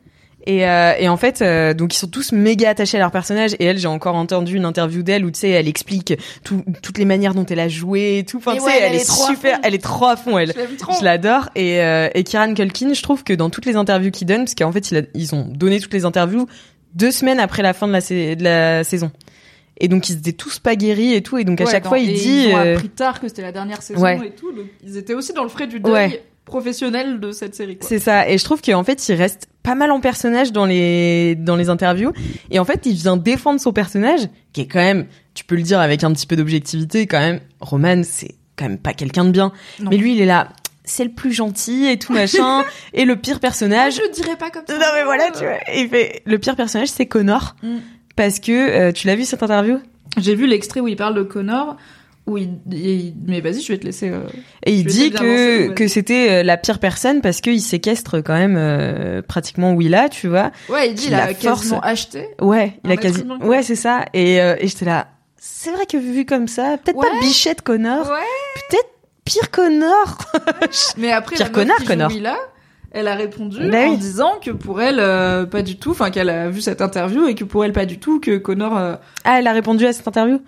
Oui, enfin, elle a été interrogée dans une de ses interviews sur est-ce que vous avez vu cette euh, interview de Kieran Culkin qui dit que pour lui Connor euh, c'est celui qui a acheté une personne? Et elle dit bah moi je le vois pas du tout. Quand je joue Willa, je pense pas la jouer comme quelqu'un qui a été acheté, c'est en fait un des thèmes de succession, c'est l'amour euh, l'am- l'amour peut-il être autre chose que transactionnel quand on est ces gens-là? Et bah c'est Shiv et Tom en parle hein, dans cet épisode, la réponse semble être non. Et en fait, Connor, il a pas tort quand il dit qu'il aura jamais d'amour véritable et pur, mais il a ce qui s'en rapproche le plus dans le monde qu'il est et, et il demande à- enfin le dernier truc qu'il demande à Willa avant de l'épouser c'est est-ce que t'es juste avec moi pour l'argent? Et elle dit il y a de ça Oui. mais pas que et je pense qu'il est là good enough Ouais. Let's go. Il y a quelqu'un dans le chat euh, Stories 96 qui dit cher Connor. J'ai trouvé ça très drôle. ah il y a Pete Louche qui note euh, que en interview ils appellent tous Logan Dad ah ouais? Euh, les persos j'avais pas Ah, fait j'ai gaffe pas fait gaffe. maintenant je ferai gaffe Mais c'est vrai que Jay euh, Cameron Smith aussi, elle dit tout le temps aïe. euh, et oui euh, quand elle parle de Jerry elle dit moi Ouais, elle mais je pense moi. que j'écoute pas assez d'interviews d'acteurs pour savoir si c'est courant ou si c'est un peu spécifique à Je pense que c'est assez courant, tu peux, tu peux te tromper et tout, mais j'ai l'impression qu'ils sont, en fait, toutes les interviews qu'ils ont données sont tellement fraîches par rapport à la fin de tournage. J'ai l'impression que ça s'est enchaîné super vite, le montage et tout, et Ouais. que du coup, ils sont vraiment encore à fond dedans, et que, euh, à part euh, Brian Cox, qu'on a rien à foutre. Brian Cox, Mais- il regarde pas la série, il est là. Pourquoi je ferais ça, MDR Je joue dedans, vous êtes chelou, vous. Je l'adore. Mais parce que lui aussi, il a arrêté épisode 4, tu vois, enfin, épisode 3. Mais Donc, même, je crois qu'il euh, a jamais regardé. Non, mais il a arrêté de jouer, donc ça faisait plus longtemps, tu vois, qu'il était oui. sorti du personnage, tu vois. Donc, euh, je me dis, c'est, c'est peut-être ça aussi. Oui, et d'ailleurs, bah, quand ils l'ont fait revenir pour tourner notamment la scène euh, d'ouverture de cet épisode, euh, du coup, comme il avait disparu du tournage, il y avait un peu un côté, tout comme pour nous, c'est et pour les personnages de Succession, c'est revoir euh, le voir revenir à la vie un, un fantôme. Bah, c'était un peu pareil de voir Brian Cox revenir sur le tournage alors qu'il y avait eu tous les adieux et tout. C'est genre, euh, tu fais ton pot de départ et tout, et tu reviens la semaine d'après tourner un Ouais. podcast. Ça arrivait toujours très bien. bien. On revient à l'épisode euh, et on en parlait euh, assez. Ça arrive tout de suite. C'est cette fameuse scène où euh, Shiv euh, se met des créneaux être en deuil dans son agenda euh, prévu par son assistante. Je trouve ça d'une finesse d'écriture Ouais. superbe. J'ai adoré. Ouais, c'était beau. Hein. Ça t'a. Est-ce que ça t'a touché? Enfin, moi j'ai vu qu'il y avait des gens qui l'avaient vu comme une énième preuve de la froideur de ses personnages et tout ça, et moi j'ai trouvé ça plus, au contraire, une ouverture sur son Ouais. empathie et son humanité. Et Enfin, j'étais triste pour elle qu'elle soit obligée de pleurer son père dans une salle de réunion à l'autre bout du pays avec un créneau Ouais. de 20 minutes ouvert par son assistante. J'ai trouvé ça d'une tristesse absolue et euh, et encore une fois j'étais surprise parce que je suis naïve, je suis quelqu'un de naïf. Mais euh, mais ouais j'étais surprise qu'elle euh, et au début j'ai cru qu'elle mentait à Tom. Je me suis dit, euh, est-ce que c'est vraiment ça qu'elle est venue faire là Ah oui, est-ce qu'elle le troll en mode Ouais. euh, bah là je suis dans mon rendez-vous être en deuil, tu fais un peu Ouais. chier. alors Et que- après non, mais euh, mais je me suis demandé parce que il y a tout ce truc aussi où c'est étonnant qu'elle soit vulnérable auprès de Tom à ce moment-là, tu vois. Parce qu'elle aurait pu lui dire j'ai un rendez-vous, laisse-moi tranquille, tu vois. Oui. Mais elle choisit de lui dire je fais mon deuil à ce moment-là. Donc ma théorie c'est que les Les théories d'Alix. oh, les Ah oui. ri- les théories. Euh, Les T, les O, les les théories, vous l'avez C'est le gars des trois frères là, c'est le Mimi, c'est le Rara, c'est le miracle. Oh putain. J'aime ce jingle. Et euh, non, mais ma théorie, c'est qu'en fait, ça fait très longtemps qu'ils couchent ensemble. Mais t'arrêtes pas de me lancer de, de drop des bombes. Moi, je pense qu'ils ont jamais arrêté de coucher ensemble, en fait. Ah ouais. Que même quand elle le rejetait là dans tous les Ouais. épisodes précédents, ils avaient déjà leur truc genre Ouais. mais juste coucher ensemble. Ouais. Genre tu penses que quand Shiv elle est allée dans l'appart et que ils ont décidé de divorcer et qu'il dit I could make, make love to you et qu'elle dit non, tu penses qu'en vrai ils ont couché ensemble? Peut-être pas à ce moment-là, tu vois, mais je pense que, je pense qu'en fait, j'ai l'impression, et c'est surtout la scène de cul aussi, euh, enfin, la scène de fin de cul, du coup, euh, où j'avais l'impression que, en plus, dans cette scène de cul, il se rhabillait pas entièrement, donc il s'était pas entièrement déshabillé. Et je trouve que ça, c'est un move de gens qui couchent déjà ensemble. Depuis Après longtemps, ils ont tu vois. été. Ouais, mais je sais pas, j'ai- j'ai- je sentais une habitude, tu vois, de, je sais pas, c'est peut-être moi, hein, mais euh, non, tu le sentais pas? Je pense pas que je suis d'accord avec cette théorie, mais je pense pas que j'ai de quoi la réfuter entièrement et c'est la beauté de Succession, c'est que ces gens sont tellement étranges des fois que Mm. c'est compliqué de savoir comment ils fonctionnent. Je pense que c'est très compliqué pour Shiv d'être en vulnérabilité et que le sexe, elle l'utilise quand même pas mal pour lâcher prise. Je pense que c'est pour ça qu'elle couche avec Tom d'ailleurs euh, un peu plus tard Mm. dans cet épisode. Et je pense que tout ce qui est arrivé dans cette saison jusqu'à maintenant entre entre Tom et Shiv, c'est une parade nuptiale pour arriver à on Ouais. recouche ensemble et que du coup si ils couchaient déjà ensemble régulièrement, ça a un peu moins d'impact que quand elle est toute seule avec fucking Madson au téléphone, elle a juste Madson euh, en appel rapide mais c'est tout. Quand elle est toute seule, elle revient vers Tom et lui, ça lui donne une raison d'avoir essayé pendant tous ces épisodes, donc ça fait plusieurs mois quand même entre la saison 3 qui se finit sur Tom qui trahit Shiv quand même, Mm. et la saison 4. Ça fait plusieurs fois, à mon avis, qu'il essaye de renouer des liens avec elle et qu'elle dit non. Et là, il vient de trouver comment faire, qui est de ne pas lui demander en mode euh, petit chien perdu, euh, bébé, bébé dauphin, tu me manques. Mais redevenir le Tom, en fait, le Tom qui l'a séduite, c'est, enfin, il comprend que ce dont Shiv elle a besoin pour être séduite, c'est un type d'homme différent. Et du coup, il décide d'être honnête avec elle et ça marche. C'est son père. C'est son père, oui. Et son père a pas été très honnête avec elle. Non, c'est clair. Il y a Steel Marty qui demande dans le chat, vous pensez que c'était legit l'excuse de, enfin la raison de j'ai un rendez-vous de deuil? Pour moi, elle avait rendez-vous médical pour la grossesse, genre, et du coup elle a dit Ah. autre chose. Bah, tu vois, moi, j'aurais pu miser là-dessus parce que vraiment, au début, j'ai cru qu'elle avait menti et que c'était pour. euh, Et, et on sait toujours pas si elle a dit à Tom, enfin on n'a pas eu de scène où elle a dit à Tom, même avec tout ce qui se passe dans cet épisode, qu'elle est enceinte. Donc en effet, c'est toujours le gros secret de la vie de vrai. C'est même pas tant Madson que elle est enceinte. Tu penses, on est d'accord? Tu penses qu'elle est enceinte de Tom? Oui, oui. Ouais, on est 200%. aligné là-dessus. oui. Oui, oui, mais c'est pour ça aussi, même ça au-delà de. Greg, il y a euh, l'hypothèse euh, Nate, son ex là, Ouais, ouais. ou je sais pas, elle aurait. Mais euh, moi, pour moi, ça participe au fait que je pense qu'ils ont pas arrêté de coucher ensemble parce que, parce que, en fait, euh, même la scène de baiser, elle est intéressante parce qu'elle vient juste après euh, qu'elle a été euh, vulnérable avec lui, alors qu'elle avait pas trop de raison. Enfin, tu vois, si elle le détestait vraiment, elle lui aurait pas dit je fais mon deuil. Oui. Et donc ils s'embrassent et donc c'est une scène sympa. Et après ils, ils couchent ensemble, mais alors. C'est peut-être euh, scénaristiquement, moi, tu vois, des gens qui recouchent ensemble pour la première fois depuis super longtemps, tu mets le début de coucher Oui. ensemble. Tu mets pas la fin. Tu vois ce que je veux dire ou pas? La Ouais. fin pour quand tu mets la fin de, de gens qui couchent ensemble, ça veut dire c'est une habitude. Oui, mais a pas. pas euh, besoin de montrer le début, c'est pas exceptionnel Voilà. pour coucher ensemble. J'entends, j'entends. Moi, je, sais pas. Je vois ce que tu veux dire.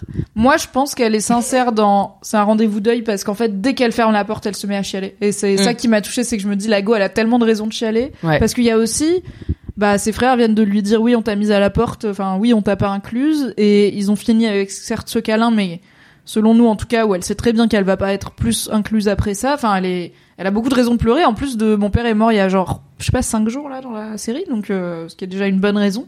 Du coup, pour moi, c'est vrai qu'elle est en rendez-vous deuil et pas en call avec Madson ou en call pour sa grossesse parce que elle ferme la porte immédiatement, elle chiale. C'est aussi pour ça que ça aurait été un peu plus compliqué de mentir à Tom parce que quand il rentre, elle est déjà en train de pleurer, mais c'est un peu sombre. Mm, On pourrait lui dire fuck off, tu vois, et bon bah, il, se douterait aussi peut-être que la meuf qui a perdu son père il y a cinq jours, elle est en train de pleurer. parce qu'elle a perdu son père, donc euh, c'est possible. Et pour moi, il y a un truc de semi-fatigue, de en fait, je suis trop fatiguée de mentir, donc je vais lui dire la vérité, tu vois, qui bah là, je suis en Ouais. moment de deuil. Et c'est cette fatigue aussi qui lui permet de s'ouvrir. Elle est fatiguée de lutter et d'être toute seule. Et un peu un truc de, comme d'habitude dans Succession, il y a un peu des deux, un peu un truc de, de, de manipulation, de j'ai besoin de plus d'alliés. Donc Mm. c'est le moment de m'ouvrir à Tom. Et aussi peut-être, Ouais. euh, il y a un moment où ça va être compliqué de casser, de cacher euh, cette grossesse, euh, qui quand même est un sujet quoi. Mm, mm. C'est la seule qui pleure son père, c'est la seule qui prend le temps d'être en deuil. Vraiment, Roman a fait son pré-deuil. Il a pas besoin d'être en deuil. Roman n'est pas en deuil. Euh, Roman est complètement normal. hein. depuis le C'est- début. C'est bon. C'est bon. Est-ce que tu crois à, tu, as suivi ma théorie du générique Ouais. Ou, euh, alors qui est encore une fois pas ma théorie, hein, c'est internet. Je n'ai pas cette imagination, mais où dans le générique le père ce serait Tom avec les enfants de Shiv. T'y crois ou pas? Moi, j'ai bien aimé cette théorie, ouais. Ouais. J'ai bien aussi. aimé cette théorie. euh, ouais, ouais, je suis, je suis assez fan. Ok. On n'est pas sûr on y croit, mais on est sûr. C'est pas inintéressant. C'est pas inintéressant du tout, ouais. Tom et, Tom et Shiv, comme on vient de le dire, s'embrassent quand même, en plus, dans cette scène. On y reviendra, puisqu'ils vont faire un peu plus que ça. C'est l'heure de parler du prochain plan des studios, des, des enfants terribles de CE Bros de Waystar, à savoir Mes tout préférés. sur Living Plus. Alix Martino, qu'est-ce que Living Plus finalement? As-tu compris Ce que j'ai compris, ce projet? Pas tout à fait. Qu'est-ce que, en fait, j'ai l'impression que c'est une gated community pour Mhm. euh, les gens riches, Et qui aiment pas Euh, trop avoir des gens racisés en hoodie chez eux. Tout à fait. quartier. mais qui sont ok pour voir les director's cut de certains films Ouais. avec des stars. Oui, qui genre euh, t'as Chris Hemsworth qui vient te montrer le Voilà. Thor en, av- en avant-première. Exactement, euh, sachant que je me dis, alors je sais pas, les vieilles personnes peut-être euh, aux Amériques sont plus au courant des des stars de cinéma, mais genre j'ai eu mes, mes grands-parents au téléphone euh, tout à l'heure. Et euh, bref, on parlait d'acteurs et donc je leur disais que j'avais envie de faire une formation de doublage. Et ils me disaient ah bah comme Jacques Balutin. Et j'étais là, C'est pas un vrai nom, Jacques Balutin. J'aurais dit, est-ce que vous voulez que je double des stars? Genre, est-ce que, enfin voilà, ça vous intéresserait que je double des stars? Ils m'ont dit oui, Jacques Balutin et Johnny Hallyday. Et j'étais là, bah je vais pas avoir beaucoup de travail puisque. J'aimerais bien que tu doubles Johnny Hallyday personnellement. C'est un, contenu, je m'abonne. Je sub à cette chaîne. Alix double Johnny Hallyday. Donc euh, je me dis, est-ce que les les personnes âgées qui vont dans Living Plus vraiment ont quelque chose à foutre de Chris Hemsworth, tu vois Non, mais si tu vois Alors préféreraient comme- peut-être que Jacques Balutin euh, fasse une rétrospective, Oui, tu vois. je pense l'équivalent français, ce serait un genre de résidence euh, TF1, tu vois, Ouais. où du coup euh, il y aurait euh, Nikos qui vient euh, te montrer la finale de. The Voice en avant-première, et il y a Nikos et tout le monde aime bien Nikos, ou genre Thierry Lhermitte, tu vois, en acteur. Effectivement, on serait peut-être pas sur du Chris Hemsworth parce qu'on n'est pas sur une pop. Enfin, si on prend le parallèle entre ATN et Fox News, on est sur un un public qui est pas évidemment les, les millennials, c'est les zoomers connectés Oui, oui, non, c'est sûr. plutôt les gens qui ont le temps de regarder la télé et qui euh, vont voter statistiquement plus que les jeunes. Donc ça Et merde. Des choses vivement qu'on revoit Menken dans Succession. Je pense que ça ça fera plaisir. Putain, il le tease, hein. Ouais. C'est pas faute d'en parler à tous les fucking épisodes, quoi. J'ai trop hâte. Je pense, moi je mise sur épisode prochain, mais peut-être celui d'après, je suis pas sûre. T'es trop le- forte en, en, en, en prédiction. en analyser les titres des épisodes aussi. Donc Living Plus, Gated Community avec euh, Ouais. Nikos. Mais du coup, ils se disent, bah, pour faire monter l'action, euh, Mhm. de, pour que, en fait, Madsen ne puisse pas racheter. Oui, euh, c'est ça leur plan. Leur plan, c'est qu'ils puissent pas racheter, donc de monter l'action à plus de 192 euh, Ouais. dollars. Euh, et donc, pour faire monter l'action, il faut. Et ils ont environ l'après-midi pour le faire. Enfin, Voilà. Jusque le lendemain, c'est la présentation aux actionnaires, donc il faut- et puis surtout la vente à Madsen est prévue euh, très bientôt. Ouais. Faire monter le cours d'une action, ça prend souvent un peu du temps. Bah ou alors ça fait euh, comme euh, un buzz, tu vois, ça peut faire un boom Oui. d'un coup. Et donc c'est ce sur quoi il euh, il table en enfin en tout cas que Kendall euh, table Dans en se disant sagesse. dans sa grande sagesse en transformant des maisons en de la tech. Euh, puisque l'avenir c'est la tech et, Et donc il passe alors c'est- pas une appli non? Mais non c'est un système de santé qui ferait Oui. que les gens euh, vivraient mais vraiment longtemps. beaucoup plus vieux et plus C'est marrant longtemps que ça soit une préoccupation pour lui là tout de suite la longévité et la étonnant. mortalité des gens. C'est ce qu'on appelle l'ironie tragique, Mhm. euh, dont je suis particulièrement fan. Mais euh, mais ouais, donc si j'ai bien compris, c'est ça Living Plus. Ouais. Toi, t'as j'ai- compris alors, Je suis assez d'accord et il me manquait l'aspect en quoi c'est plus intéressant pour eux de faire passer ça pour un business tech Et du coup, j'ai cherché un petit peu. Et si j'ai bien compris, c'est juste que ce genre de gros investissement de buzz, comme tu dis, ça se fait plus en- actuellement sur des produits tech, comme bah par exemple WeWork, c'était aussi ça, c'était transformer loger les gens en c'est l'avenir de la tech alors qu'en fait c'est pas une boîte tech c'est une boîte d'immobilier bureaux. c'est pas un secteur dans lequel on va prendre des risques et faire monter des, des projets euh, hyper vite parce que c'est un vieux secteur Oui, et tu peux pas spéculer. Enfin, si tu peux, mais tu pas aussi ré- vite, quoi. réinventer demain l'immobilier tu vois c'est trop rigide c'est trop vieux la tech il y a ce côté il y a 10 ans on n'avait pas euh, tu vois on est on est en train de faire un truc qui n'existait pas il y a 20 ans Ouais. à ce côté, on peut réinventer, on peut être là dans le futur, et ça va du coup faire plus de, de gens qui vont mettre, enfin, avoir plus de chances de capitaliser vite. Ouais, de parier sur les trucs, quoi. Voilà. Donc euh, ça, c'est ce que j'avais compris de pourquoi c'est si important de faire passer les maisons pour de la tech. À part donner à cousine Greg, malheureusement, ce qui est une des répliques les plus drôles de l'épisode, à savoir, c'est un peu dur de faire croire que les maisons c'est de la tech parce que ça commence à faire un petit moment qu'on a des maisons. J'adore cette réplique. Rien que pour ça, j'adore Greg. ouais. Alors les, sur les punchlines, C'est il est vraiment. toujours là. hein. Mais en fait, je trouve que c'est le plus sensé aussi. Tu vois ce que je veux dire?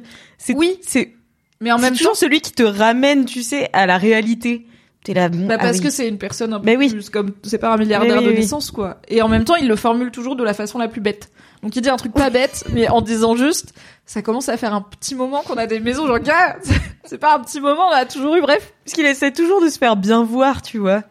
Et du coup, il est là. Peut-être c'est pas une bonne idée, parce que vous savez, ça fait vraiment longtemps qu'on habite dans des maisons. oui. Et en même temps, il veut pas se mouiller en disant non, puisque comme on va bientôt l'apprendre, nouvelle règle, personne n'a le droit de dire non. Merci Nouvelle pour la nouvelle règle. Merci Kendall pour la nouvelle règle. Ah, quel connard. C'est bien de rappeler un peu que même en tant que manager, tu vois, genre c'est un- genre t'as pas envie de bosser pour ce gars-là. Au-delà de est-ce qu'il mérite la boîte ou pas, Avec son petit sourire de connard là. Ah. Allez, me dites pas non. Hein On fait ça comme euh, on règle. dit merci tonton Ken et on est ravis. Ah, lui c'est vraiment ce mec qui dit la boîte c'est une famille et tout, mais une famille Ouais. où je gagne euh, tous les dividendes et où vous êtes au SMIC. Ok, donc on est d'accord, c'est ça le plan, mais le plan c'est en fait l'important c'est pas est-ce que Living Plus c'est viable financièrement, est-ce que ça est-ce que les gens vont vraiment vouloir y vivre, c'est est-ce que les actionnaires ils vont y croire parce que ils sont en fait tout le temps à court terme, ils ont pas vraiment de vision long terme pour la boîte. Et là l'objectif unique à court terme c'est comme tu l'as dit que Matson ne puisse ne puisse pas acheter la boîte. Pour qu'il puisse pas l'acheter, il faut que chaque qu'on puisse défendre le fait que les actions valent plus que 192 dollars, donc il faut faire monter le cours de l'action parce que Roman dit qu'il a appris que euh, Matson peut pas aller beaucoup plus haut, enfin il aura pas les moyens. Donc euh, c'est leur dernière carte à jouer. Est-ce que tu penses que ça va marcher? En fait, c'est ça le truc de succession, c'est que moi, je m'y connais pas assez aussi en tout ça Mm. pour prédire quoi que ce soit. Ouais, Donc en fait, je suis toujours d'accord avec l'avis des personnages. Mais ce qui est intéressant dans ce, euh, dans cet épisode, parce que tout le monde est de l'avis que Kendall va pas du tout y arriver, et en fait, le marché dit OK. Et du coup, même toi, t'es surpris, t'étais là, Kendall, ah, OK. Hmm, est-ce Et- que pour une fois, Kendall qui monte sur scène, ça ne finit pas en un moment tragique. Ouais, il y a des moments tragiques quand même, on en parlera. Oh, oui, oui, ah là oui. Mais euh, mais non, en fait, euh, en fait, c'est c'est ça le truc. C'est comme ils disent, le capitalisme, tu peux dire tout ce que tu veux, et il se passe des trucs inattendus, tu vois. Donc, et j'ai l'impression que à cette hauteur-là, c'est comme si c'était des enfants, tu vois, qui jouaient un petit peu à la cour de récré et qui étaient là, euh, je sais pas, euh, si on Oui, bah, de. comme un perso le dira plus tard, euh, les chiffres, c'est pas juste des chiffres, en fait, les gars. Enfin, c'est des... il y a une réalité derrière, Ouais. mais je pense qu'ils l'ont pas, euh, Non, pas du tout. ils ont jamais travaillé, en fait. Ils savent pas ce que ça veut dire de faire Mais une boîte qui réussit. J'ai l'impression que la série leur donne un peu raison, dans le sens où il y a Oui. pas d'importance en fait, puisque l'important c'est bah, de dire le chiffre le plus haut que tu l'es ou Mm. non, tu vois. Et donc de, de vendre la proposition la plus belle, de vendre l'éternité, euh, le l'éternité un peu plus, tu vois. Enfin, L'éternité plus. l'éternité plus. Et, euh, et c'est ça, l'important c'est le marketing. Et en fait, c'est ce que c'est ce que sont les États-Unis aussi. C'est Oui. la terre promise du marketing, tu vois, et du service.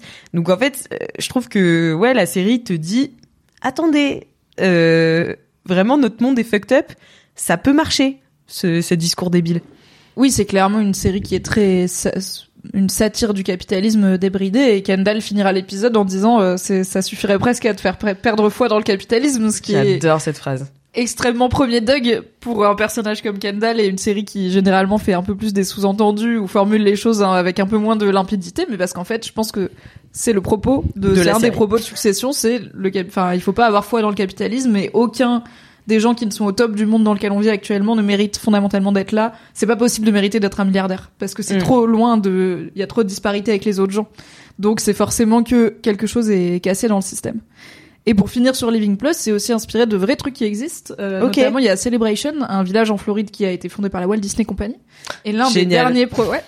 Et ça ressemble à une petite ville euh, de banlieue des années 60, tu vois. Il y a un côté euh, un peu film d'horreur figé dans le temps. euh, Oh là là. un peu get out, La mais nostalgie, y a des, tu vois, j'ai entendu, j'ai écouté des podcasteurs dire ouais, bah j'avais genre la tante d'une pote qui habitait, donc j'ai été une fois ou deux. Bon, on s'ennuie et clairement ça, oui, c'est une gated community de retraités qui veulent pas trop euh, être embêtés, mais t'as pas le côté euh, tech justement et science-fiction de euh, vous allez vivre pour toujours. euh. Mm. Par contre, je pense que c'est hyper surveillé. J'ai vu des références aussi à Google qui avait à un moment proposé de, de racheter et de revaloriser à ses frais très généreusement un quartier euh, portuaire de Toronto au Canada euh, qui était euh, bah, assez à l'abandon et euh, ça a été fin- finalement refusé par le conseil municipal parce que l'une des conditions c'était qu'ils traquaient absolument tout ce qui se passait dans ce quartier avec les technologies Google. Yes. Donc c'était pas juste un move immobilier ou encore moins un move philanthrope, c'était une expérimentation de Google pour voir tout ce qu'on peut traquer dans un même euh, quartier. Génial. Et un des plans finaux de Walt Disney qui a pas été mis en place avant sa mort, c'était euh, Epcot, que ça devait être, donc qui est un des gros trucs Disney aux États-Unis, ça devait être une ville. C'était l'idée de les gens vont vivre dans l'écosystème Disney et ne plus jamais, en- il y aura pas besoin d'en sortir et les gens ne voudront pas en sortir. Donc même les inventions les plus un peu ridicules de succession sont jamais très loin de choses qui existent ouais. réellement dans le capitalisme américain, ce qui euh, est peut-être plus clair pour des viewers américains euh, qui ont les refs. Euh, nous on fait un peu de recherche, mais euh, c'est toujours intéressant de voir les parallèles avec la vraie vie. Ouais. Surtout quand on se rappelle que c'est créé par un Britannique, donc pas quelqu'un qui a grandi Oui. dans ce système, qui a aussi un œil d'Européen sur ce genre de délire où euh, vraiment un village Disney, je pense que pour un pour des Européens du vieux continent, c'est une chambre de l'enfer quoi. Ça fait pas rêver du tout. Mais d'ailleurs, dans cet épisode, ils font grave les. euh, Enfin, tu vois, ils rappellent la différence culturelle entre l'Europe et les États-Unis aussi. Tu sais, ils disent euh, Madsen, il est tellement Ah oui. européen. He's so European. Et, et ouais, non, et c'est c'est c'est vrai que ça fait ça fait un peu flipper. Alors que Logan lui-même l'était aussi. Tu vois, oui, c'est oui, vrai, ouais, qu'il est C'est ce roman national de Logan comme champion euh, de l'Amérique, mais et d'ailleurs c'est ce que Connor il dit quand il quand Marsha essaye de le faire enterrer dans un kilt, c'est qu'il a peur que ça rejaillisse mal- mal sur lui aussi parce que c'est un American champion, Mm. donc il a bien réinventé sa propre histoire, mais à la base il est pas il est pas américain euh, Logan Roy de base. Mm, mm. C'est l'heure pour Roman d'aller travailler. Et oui. En allant voir la taf, présidente des Waystar Studios. Rappelons que Roman, il a eu, c'est là où il a bossé quand il a bossé chez Waystar. C'était à Los Angeles dans l'aspect plutôt Hollywood et ciné. Et donc c'est à lui d'aller voir Joy, la présidente de Waystar Studios, pour voir c'est quoi cette histoire avec Calispitron 2 qui prend du retard et Qui est bien le film, on est d'accord, qu'ils ont ont montré, montré oui. pour dégoûter Madsen. Et la stratégie semble être juste dis-lui qu'elle va avoir toute la thune qu'elle veut, il faut juste qu'elle nous fasse des franchises qui cartonnent. Donc en gros, l'argent ne sera plus un problème, mais il faut qu'elle nous fasse le Marvel Cinematic Universe. Qui ne tient pas que à l'argent comme elle va essayer de l'expliquer à Roman. Est-ce que t'as kiffé de voir euh, Roman à Hollywood? C'était super parce que encore là, tu sens la différence des cultures. Et euh, parce que Roman, il est dans un délire euh, Trumpesque dans toute Mm. cette euh, dans tout cet épisode puisqu'il vire tout le monde. Oui. Euh, il dit you're fired, you're fired, you're fired, And you're an ATN citizen. you're an AT&T citizen. Ma passion. Oprah Energy. hein. cette cette euh, cette arche B là, ma, ma passion. Tom et son discours si nul. son discours qui est vraiment le vraiment l'arche B de tout le discours de Kendall, tu vois où tu le vois avec Greg Oui, c'est Tom qui est là. Comment je passe derrière et tout machin. Là, non non, l'écran il sera noir comme ça, c'est toi la star. ma, vraiment ma passion. Mais non, mais j'ai adoré cette scène euh, où Roman va avoir Joy. Euh, Est-ce que euh, euh, parce que moi j'avais pas la, la ref de Groucho Marx. Tu l'avais Ah, ou pas Je l'ai pas non plus. Parce que tu sais, à un moment, euh, euh, Joy, elle limite euh, quelqu'un, tu vois, et il fait, qu'est-ce que c'est ça? Il fait, euh, non, mais c'est un délire de, de cinéphile, tu vois, c'est Groucho Marx, euh, tout le monde limite, tu vois. Bah, je, je sais que les Marx Brothers, c'est un peu connu. Voilà. Il y a, à l'ancienne. Bah c'est ça, c'est un, c'est c'est quelqu'un qui fait partie des Marx Brothers, et donc qui était, euh, j'ai regardé sur Wikipédia, il était affilié. Qu'est-ce qu'elle a taffé? Et oui, j'ai taffé. Euh, il était affilié euh, démocrate. Ok. Et donc en fait dès là on comprend ce qui va se passer et ce qui se cristallise en fait dans cette scène, tu vois. Oh, c'est bien écrit, Ouais, quelle oui. finesse d'écriture. Bravo Succession. Parce que du coup, ce qui se passe dans cette scène, c'est que Roman lui demande simultanément de... Le premier truc qu'il lui demande, c'est qu'est-ce qui va être viré pour euh, le fiasco auquel il speedrun et tout l'argent qu'on perd. Et aussi, une fois que t'as réglé ça, t'inquiète, on allume le tuyau d'arrosage Afrique. Du coup, t'auras juste à t'inquiéter à nous faire des franchises et des films qui cartonnent. Et Joy a l'air de dire que ce n'est pas aussi simple que ça. Pourquoi ce n'est pas aussi simple que ça, Alex Martino Qu'est-ce qui se passe dans le monde d'Hollywood qui pourrait aller au-delà de juste cracher nous de l'argent dessus et on vous fera des bons films? Eh bien c'est que Hollywood est une gauche comme on l'appelle caviar. Oui, Euh. oh, là, oh là, on est sur France Inter, une gauche caviar. Et donc, du coup, idéologiquement, euh, Hollywood est à gauche, bien sûr le porte-monnaie est à droite, Tout à fait. mais idéologiquement, ça la fout mal d'être affilié à cette boîte qui a euh, donc euh, ATN, qui est la, la, la chaîne de d'infos, qui est vraiment trustée par Mencken, Oui. qui est très très à droite. Et donc Hollywood se sent pas du tout à l'aise, enfin Waystar Studio en tout cas, par rapport à ses autres euh, petits comparses studios, j'imagine, se sent pas du tout à l'aise d'être représenté par une telle boîte. Si j'ai bien compris. Oui, c'est ça. Elle dit qu'en gros, on a des problèmes pour recruter des talents parce que, enfin, que les talents ont un problème avec le soutien manifeste de ATN et donc de Waystar euh, à. Soit à quoi Roman répond. En fait, c'est intéressant parce que je trouve que Roman, il est à la fois odieux et lucide dans son discours puisque c'est lui qui lui rappelle que il lui dit un truc genre ah oui vraiment cette ville où les gens sont mus par des valeurs de gauche euh, intenses parce qu'il voit aussi l'aspect caviar de la gauche caviar d'Hollywood Ouais, Et- Hollywood, qui est- enfin Los Angeles, qui est vraiment une ville où il y a des disparités euh, terribles euh, et, qui, et il le rappelle qui est construite sur une faille sismique. Tu aussi vois, oui tu vois que tout est bancal en fait euh, à Los Angeles, Oui. donc c'est drôle. Moi, ça m'a fait penser à cette vidéo ultra cringe de célébrité qui était sortie pendant le Covid où elle chantait Imagine John Lennon. Tu sais, il y avait genre Gal Gadot et plein de stars qui chantaient Imagine en se filmant pour genre euh, donner de la joie au monde euh, et rassurer. J'étais là, oh là là, on n'a pas besoin que des millionnaires nous chantent Imagine parce que et c'est pas pour. Enfin, le travail d'acteur et de comédien est tout à fait euh, respectable, mais on en vient à ce truc de disparité de je sais pas s'il est respectable au point qu'il y ait des gens qui gagnent des millions et des millions pour le faire. Ah, C'est comme le salaire des footballeurs ou quoi. C'est derrière, t'as des gens qui sont infirmiers et qui vont jamais gagner plus de 1500 balles dans leur Mm. vie. Donc, le capitalisme est un problème. Et je trouve que Roman, il rappelle ça. Et quand il parle, quand il répond à cette idée que l'affiliation avec Mencken est un problème, il dit Mencken is IP. C'est une propriété intellectuelle. En fait, il est vraiment dans le truc de on s'en fout. L'important, c'est qu'il fait de l'audience. Mm. Et ça montre aussi bah, l'aspect quasi monstrueux de Roman, qui est celui qui l'admet le plus, mais qui est, je pense, euh, politiquement, il y en a aucun d'Heroy qui peut être autre chose que que à droite parce qu'ils sont milliardaires. Enfin, même Shiv, Mm. tu vois, genre elle est pas vraiment de gauche parce Bah qu'elle est milliardaire et elle veut le rester et elle fait des choses pour le rester. Enfin, c'est pas, c'est c'est antinomique à ce niveau-là. Et du coup, c'est là cet aspect tellement monstrueux que en fait mettre le fascisme à l'antenne, ça n'a pas il y a pas de regard politique à poser dessus. C'est juste une question d'audience. Ouais. Si la gauche, si s'il avait Fabien Roussel sous la main qui parle de saucisses et ça passionne tout le monde, mais c'est ça aussi, c'est pourquoi les médias ils parlent beaucoup du PCF, c'est parce que Fabien Roussel ça fait de l'audience quoi, et que ces petites phrases elles font de l'audience. Donc je trouve que c'est à la fois très lucide ce que dit Roman et très monstrueux et d'ailleurs là on voit comment il va finir par traiter Joy. Mm. Euh, mais donc c'est ça le problème, c'est que bah c'est compliqué de par exemple je sais pas la star la plus chaude du moment c'est Timothée Chalamet et il veut jamais bosser avec toi parce que tu soutiens Trump, bah tu peux lui jeter autant d'argent que tu veux à la gueule. Il y a un moment où il y en a certains qui vont dire non et c'est compliqué du coup de recruter des talents et de les garder et il y a aussi un truc de ok elle peut les payer plus tout simplement et tout, je pense qu'il y a l'idée de tout le monde a un prix, Mm. mais en fait, elle a aussi un budget à tenir et tu peux pas à la fois faire les meilleurs euh, films avec les meilleurs esprits créatifs, avec des talents que tu surpayes parce qu'il faut compenser le fait que tu sois d'extrême droite, enfin que ta boîte euh, finance un candidat d'extrême droite. Enfin, elle va pas s'en sortir. Et encore une fois, Roman, il est là pour trois jours, tu vois, genre. Ouais. C'est pas, en fait, c'est pas dans sa tête, c'est pas son chef. Mm. Dans la tête de Roman, c'est lui le chef. Ouais. Et ça, ça va être un problème. Et ça, ben, et en même temps, je sais pas ce que t'en penses, mais j'ai l'impression que dans la tête de Roman, c'est pas lui le chef non plus, et qu'en fait, Ouais. il force un peu tout le monde à dire c'est moi le chef, ok, c'est parce qu'il essaie de se forcer un peu lui-même à le penser, parce que je pense qu'il il est complètement dépassé par euh, cette tâche qui, en fait, j'ai l'impression qu'il avait envie de l'avoir, maintenant qu'il l'a et qu'il a plus personne pour lui dire good job ou euh, Mm. t'es une merde.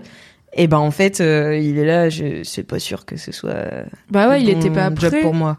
Et en soi, j'ai l'impression que Roman, il a jamais tant brigué le poste de PDG, tu vois. Il était, impliqué dans les studios. Ça le faisait chier d'être un peu euh, surveillé, babysité par Franck, mais pas parce qu'il voulait être PDG. Je pense qu'il était content d'être évidemment dans les gens qui gagnent des millions d'euros euh, par mois euh, en étant dans le board et d'avoir un poste important, mais il visait pas le top job. Et ça m'a surprise d'ailleurs dans l'épisode où, bah, il- dans l'épisode où il y a le papier où il y a écrit que Kendall doit être PDG, ils décident du coup de, ils font cette discussion avec Shiv, Kendall et Roman sur, en fait, il va y avoir le call avec les actionnaires et il faut qu'on décide qu'est-ce qu'on fait. Ça m'a surprise quand Rome il dit, euh, bah moi aussi je me vois bien dessus, tu vois. Mais il dit pas, je me vois bien PDG. Il dit, je veux être, je veux en être. Il Ouais. dit, normalement, comme je suis euh, COO, donc euh, Chief Operating Officer, je suis censé être inclus, donc je veux être inclus. Et c'est et Kendall, il lui dit, ok, on peut être co-PDG. Du coup, je suis d'accord avec toi. De, il veut pas fondamentalement être le chef-chef, mais il veut que les gens disent qu'il vaut son père.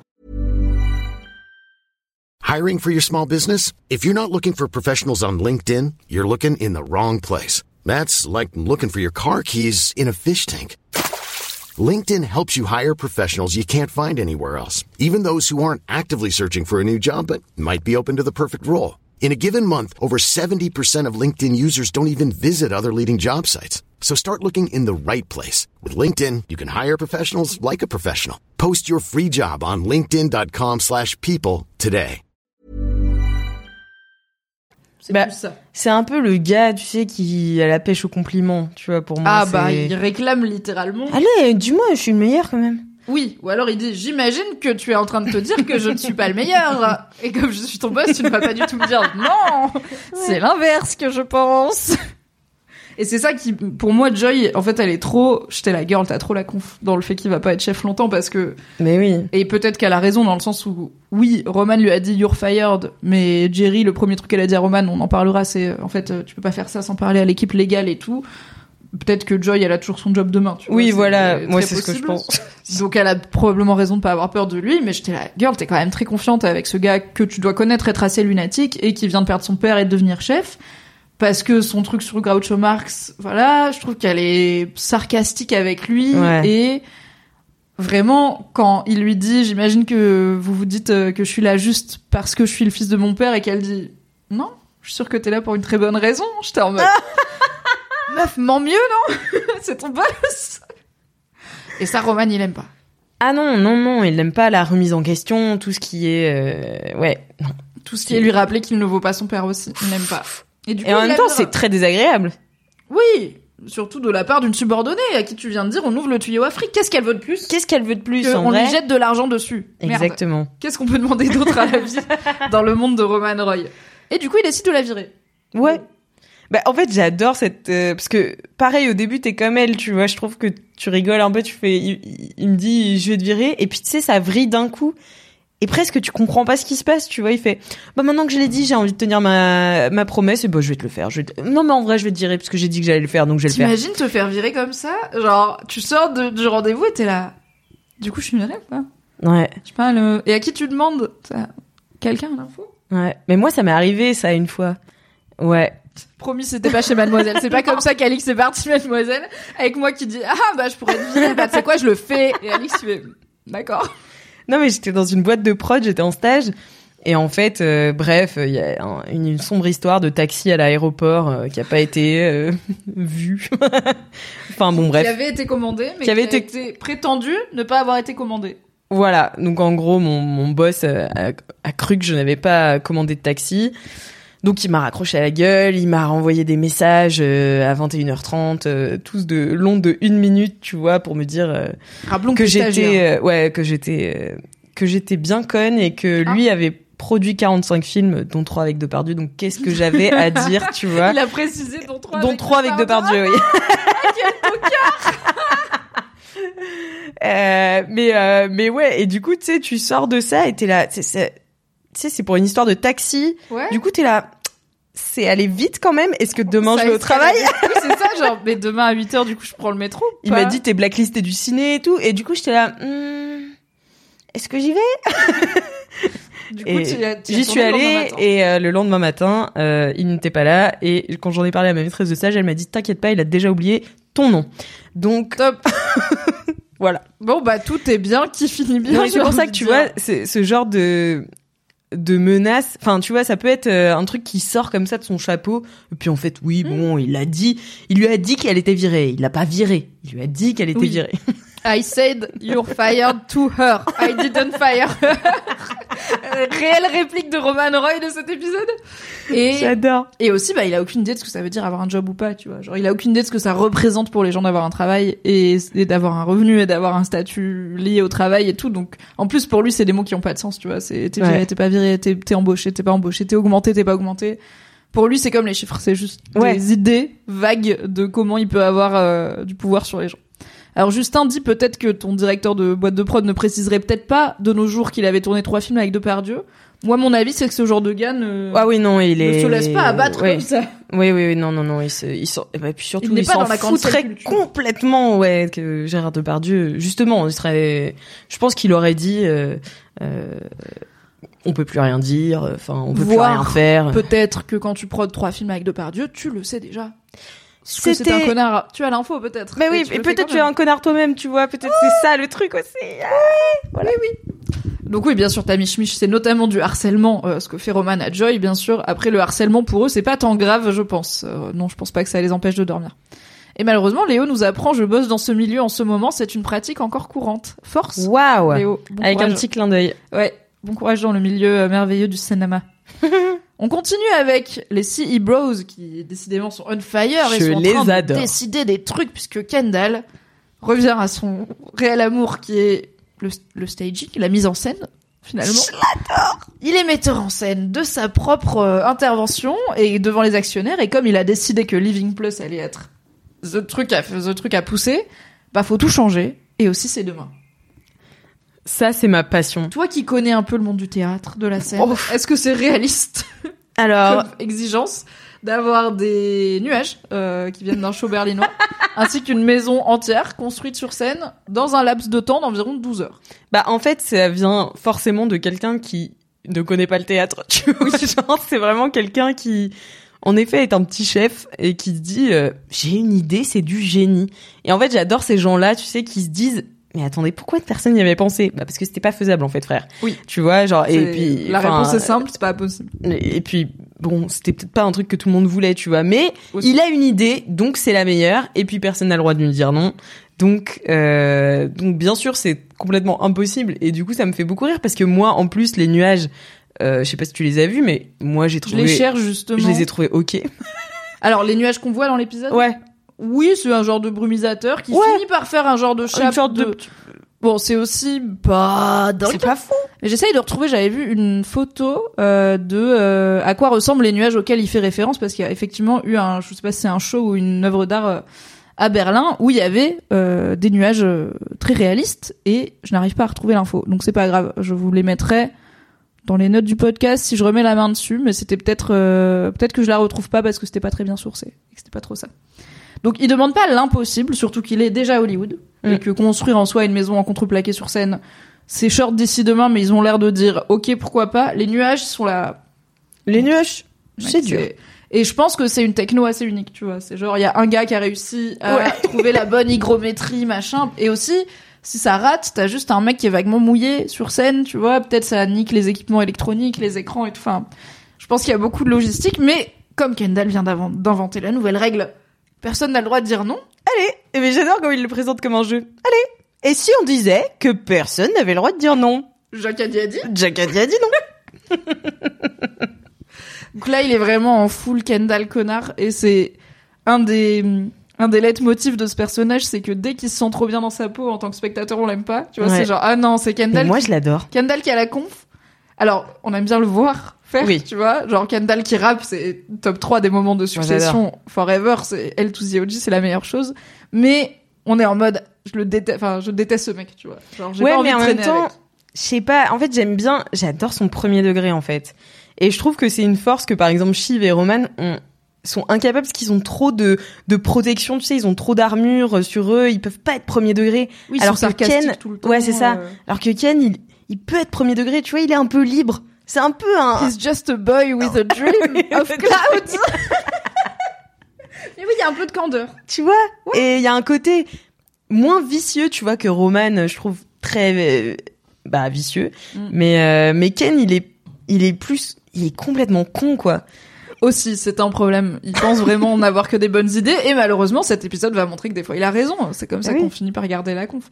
Après, la dernière fois qu'on l'a vu avoir ce petit sourire, c'est quand il a menacé Hugo de révéler le délit d'initié avec sa fille pour qu'il sorte le bad dad stuff. C'était la fin de l'épisode 5, 4. Ouais, 5. Et, euh, et là, il a ce petit sourire en obligeant ses employés à suivre la règle de personne n'a le droit de me dire non. Donc, c'est une candeur, mais qui s'exprime tout le temps dans des moments où Oui, il est sûr, odieux ouais. avec quelqu'un d'autre. Oui, oui, c'est est jamais euh, quand il fait quelque chose de bien pour quelqu'un qu'il a l'air de se sentir épanoui. Dès qu'il avait tout son ride de, tu sais, Kendall contre le patriarcat et tout machin, bah quand il ça avait... euh, c'était oh putain, c'était bien père. ça. Ah, c'était c'était incroyable. Vraiment, Kendall Roy qui dit fuck the patriarchy, c'est toujours euh, un mème de l'internet dont je ne me lasse pas. Euh, mais il y avait pas ce côté, il a l'air sincère. Tu sentais en tant que spectateur, il c'était écrit et joué comme euh, bien sûr un truc de façade parce que Kendall Roy en vrai il s'en fout du patriarcat, tu vois, c'est pas un problème dans Mais sa non. vie, ça va.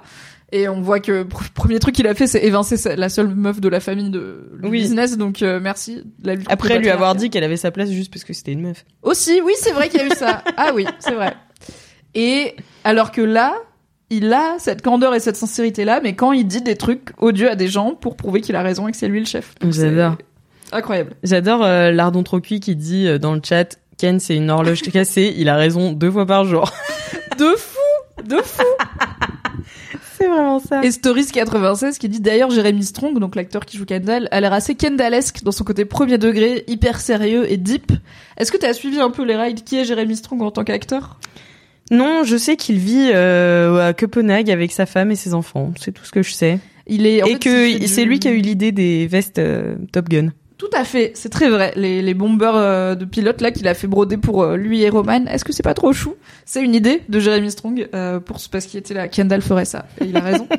euh, Jeremy Strong il fait du method acting, donc ce truc de se mettre dans Ah la peau du personnage. Tout Ah, fait sens voilà. Donc il fait ce truc de se mettre dans la peau du personnage et d'agir comme lui, y compris une fois qu'on a découpé.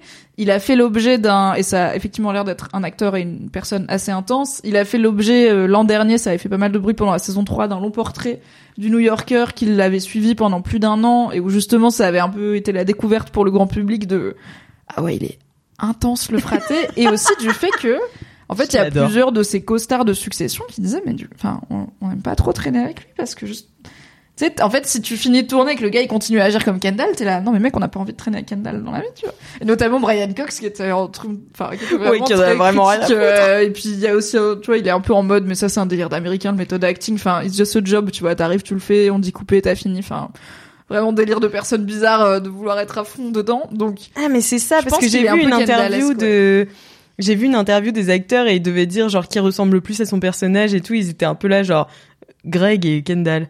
Oui. Mais Ce qui est euh, pas très flatteur pour Nicolas. Non mais je crois Brown, que Nicolas Brown il rigolait un peu genre ils étaient là ah bah euh, Nicolas c'est vraiment le même que Greg hein. euh, Mais Euh, je sais il y pas a si un angle chelou dans cette saison. Enfin, il y a un angle méta chelou dans cette saison qui met Greg dans la peau d'un disgusting brother et qui a un angle très. Enfin, Greg, il est ultra sexuel et charmant Mhm. dans cette saison. Euh, Il y a eu des accusations sur Nicolas Brown qui joue euh, Greg Oh non. de euh, pointeur en gros, de Putain. draguer des mineurs en festival, etc. Il n'y a pas eu de, de plainte ou de condamnation, mais euh, Putain ils sont shady entre eux quand même dans la et du coup, il y a un peu ce truc de. C'est bizarre qu'ils aient écrit Greg comme ça. Si l'acteur. Parce qu'apparemment, c'est des trucs qu'il fait, genre, tu vois, en festoche et tout. Enfin, euh, Peut-être tu le vois quand tu traînes avec lui, tu vois, en after party, succession ou quoi. Tu, tu le vois draguer des meufs qui ont l'air majeur-ish, mais pas Oh. forcément trop. Et il y a eu plusieurs meufs quand même qui ont dit des trucs après, bon, source euh, internet et gens qui parlent et tout ça, mais c'est un peu bizarre. Du coup, il y a, y a un angle Ok, avec, euh, bon bah Kendall et Greg euh, Oui, Jérémy ça- et Nicolas ça dit des choses quoi. Et Squazam sur le chat rappelle que Jérémy Strong a fait faire des lunettes de soleil pour Kendall avec les initiales gravées et qu'il a les mêmes avec ses initiales à lui. Donc oui, on est sur. euh, Aïe, aïe, aïe, aïe, Oui, oui. Bon, bah, mon préféré, c'est définitivement Matthew McFadden. euh, Et Fadden Tom. Et, et Tom. Je l'aime trop. Speaking of, t'as déjà joué à Baïti C'est, alors, il y a des scènes gênantes dans cet épisode. C'est la scène la plus gênante à mes yeux. Je sais pas ce que t'en as pensé. Ils font ça devant tout le monde, ouais. c'est, en fait, c'est ça, j'étais là, mais attendez, il y a personne qui dit rien, là.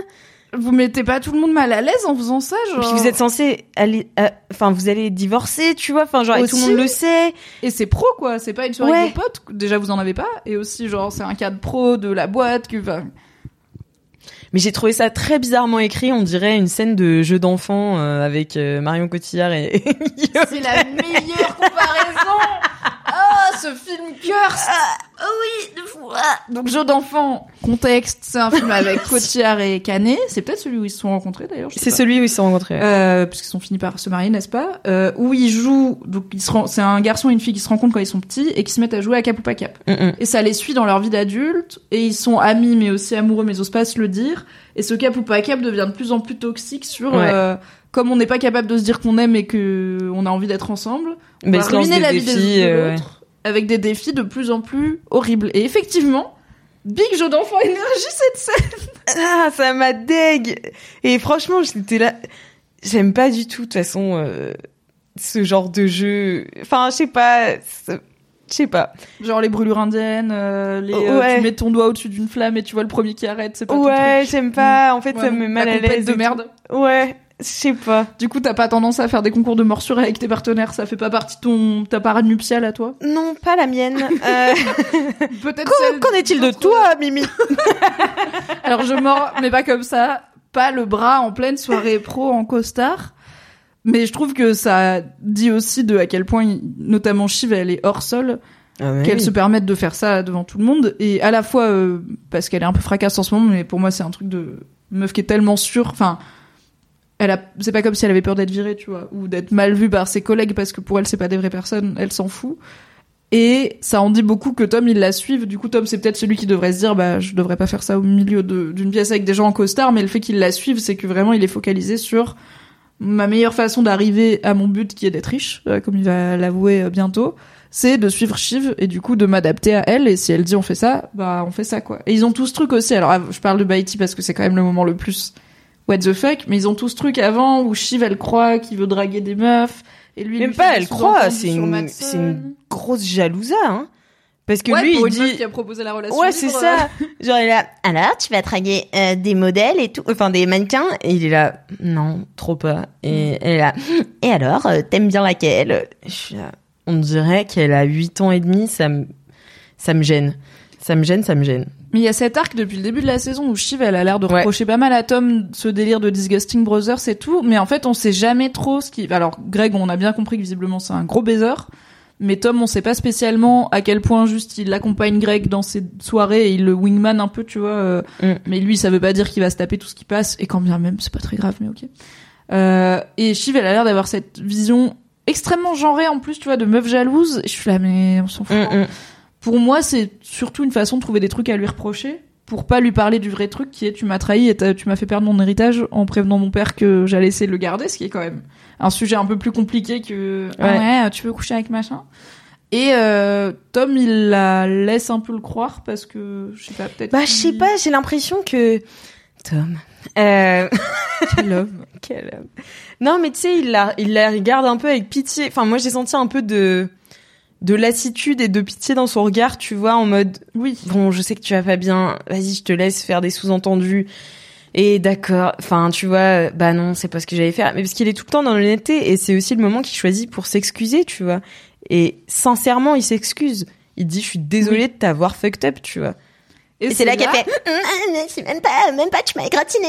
Ouais, euh, tu me connais pas. Non, mais ça a pas la euh, tête. avant toi. Et donc, on en apprend un petit peu plus. Oui. Sur, alors, qu'est-ce qu'on apprend sur cette, est-ce que t'as noté sur cette situation dans laquelle était Shiv avant de se mettre avec Tom et ce qui fait que, bah, elle allait pas bien quand ils se sont mis ensemble, quoi? Si je me souviens bien, c'est qu'elle était avec un gars. Ouais, Qui s'appelle TK. ça. Mhm. Et, euh, et que lui il est arrivé à ce moment-là où elle était où il avait dû la, la, la lâcher je me souviens plus trop exactement tu Bah, il y a pas beaucoup de détails, hein, mais Mm. oui, c'est ça. Il parle de ce mec qui s'appelle TK qui a priori aurait bien roulé sur Shiv, donc peut-être une, juste un, c'est un de ces mecs toxiques, peut-être des cas même plus graves de violence conjugale ou tout, on ne sait pas. Euh, mais en tout cas, c'est ça. Et du coup, euh, elle lui dit, You were the one after the one. Donc elle dit en gros celui qui m'a vraiment c'est de la méchanceté touché et qui m'a vraiment fuck up, c'est pas toi, c'est le mec d'avant.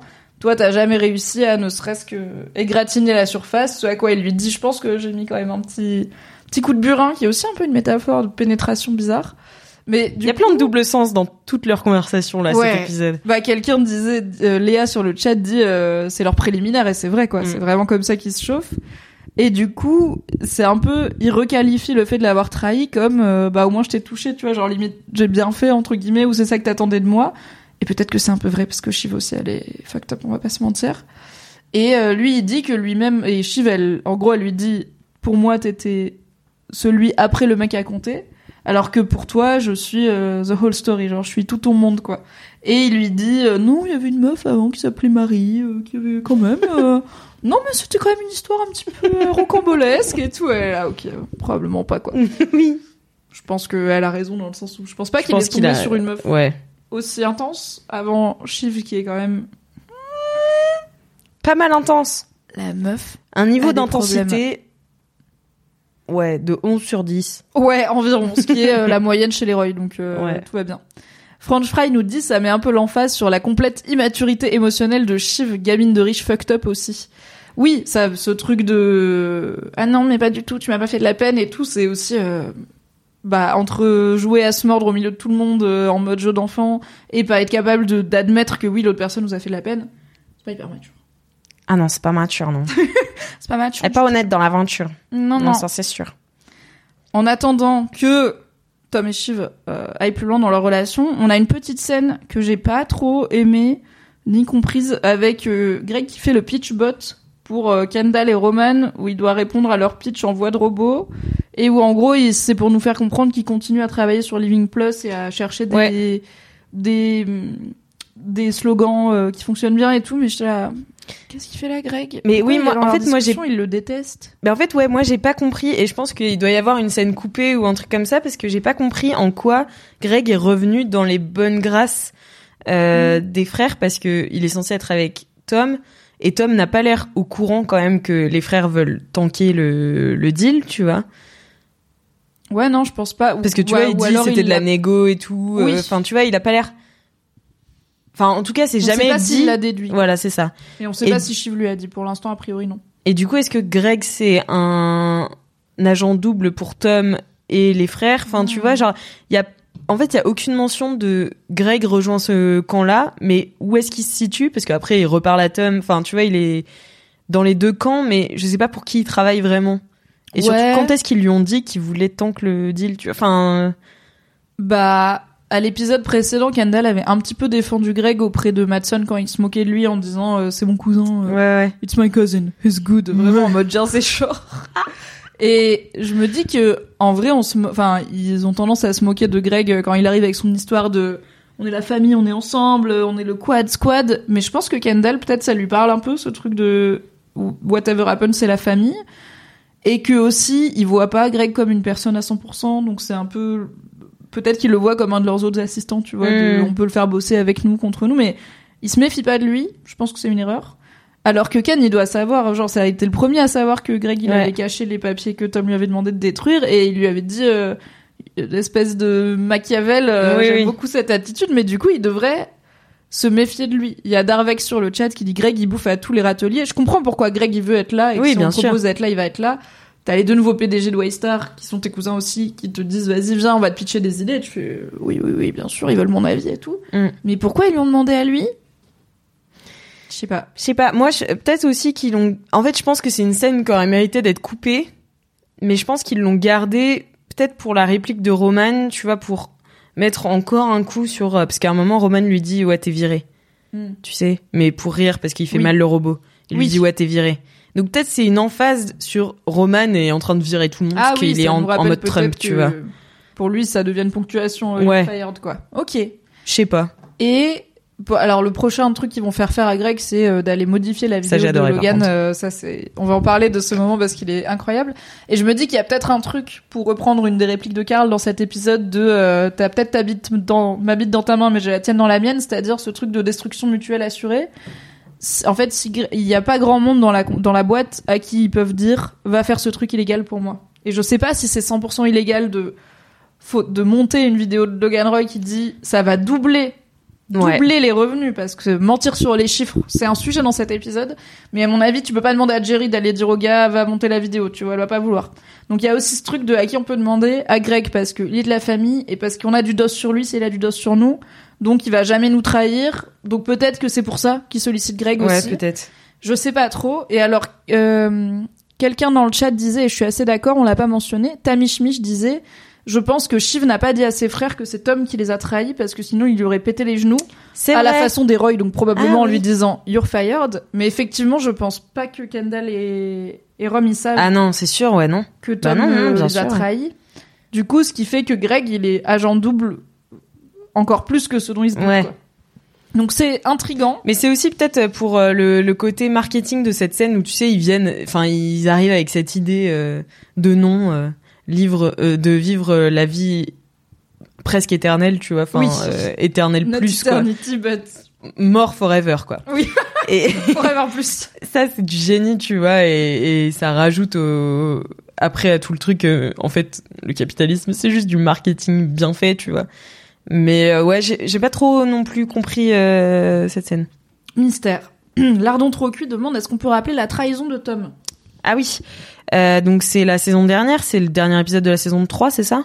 Le, le remariage de la mère euh, de Kendall, Rom et Shiv, du coup. Si je me souviens bien, mais là, peut-être falloir que tu remettes du contexte. Bah Euh, vas-y et je complète, je faut. Crois qu'ils étaient... Il, il faut monter un coup encore les enfants. Mm. Shiv a appelé Tom pour lui en parler. Et Tom l'a dit à Logan. Logan, sachant ça, a changé leur euh, testament.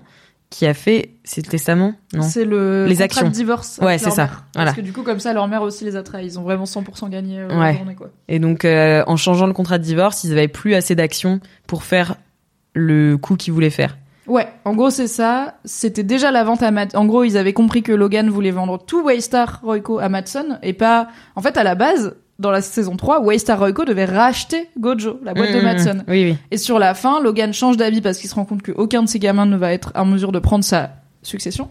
et du coup, il préfère vendre la boîte que euh, leur laisser. Donc, il sort Roman de la discussion avec Matson et il négocie une vente euh, de toute la boîte. Et du coup, les gamins se rendent compte que s'ils se mettent ensemble, ils peuvent bloquer ce choix-là parce qu'ils ont un super vote. Il faut une super majorité à Logan pour faire ça et sans leur vote, il l'a pas.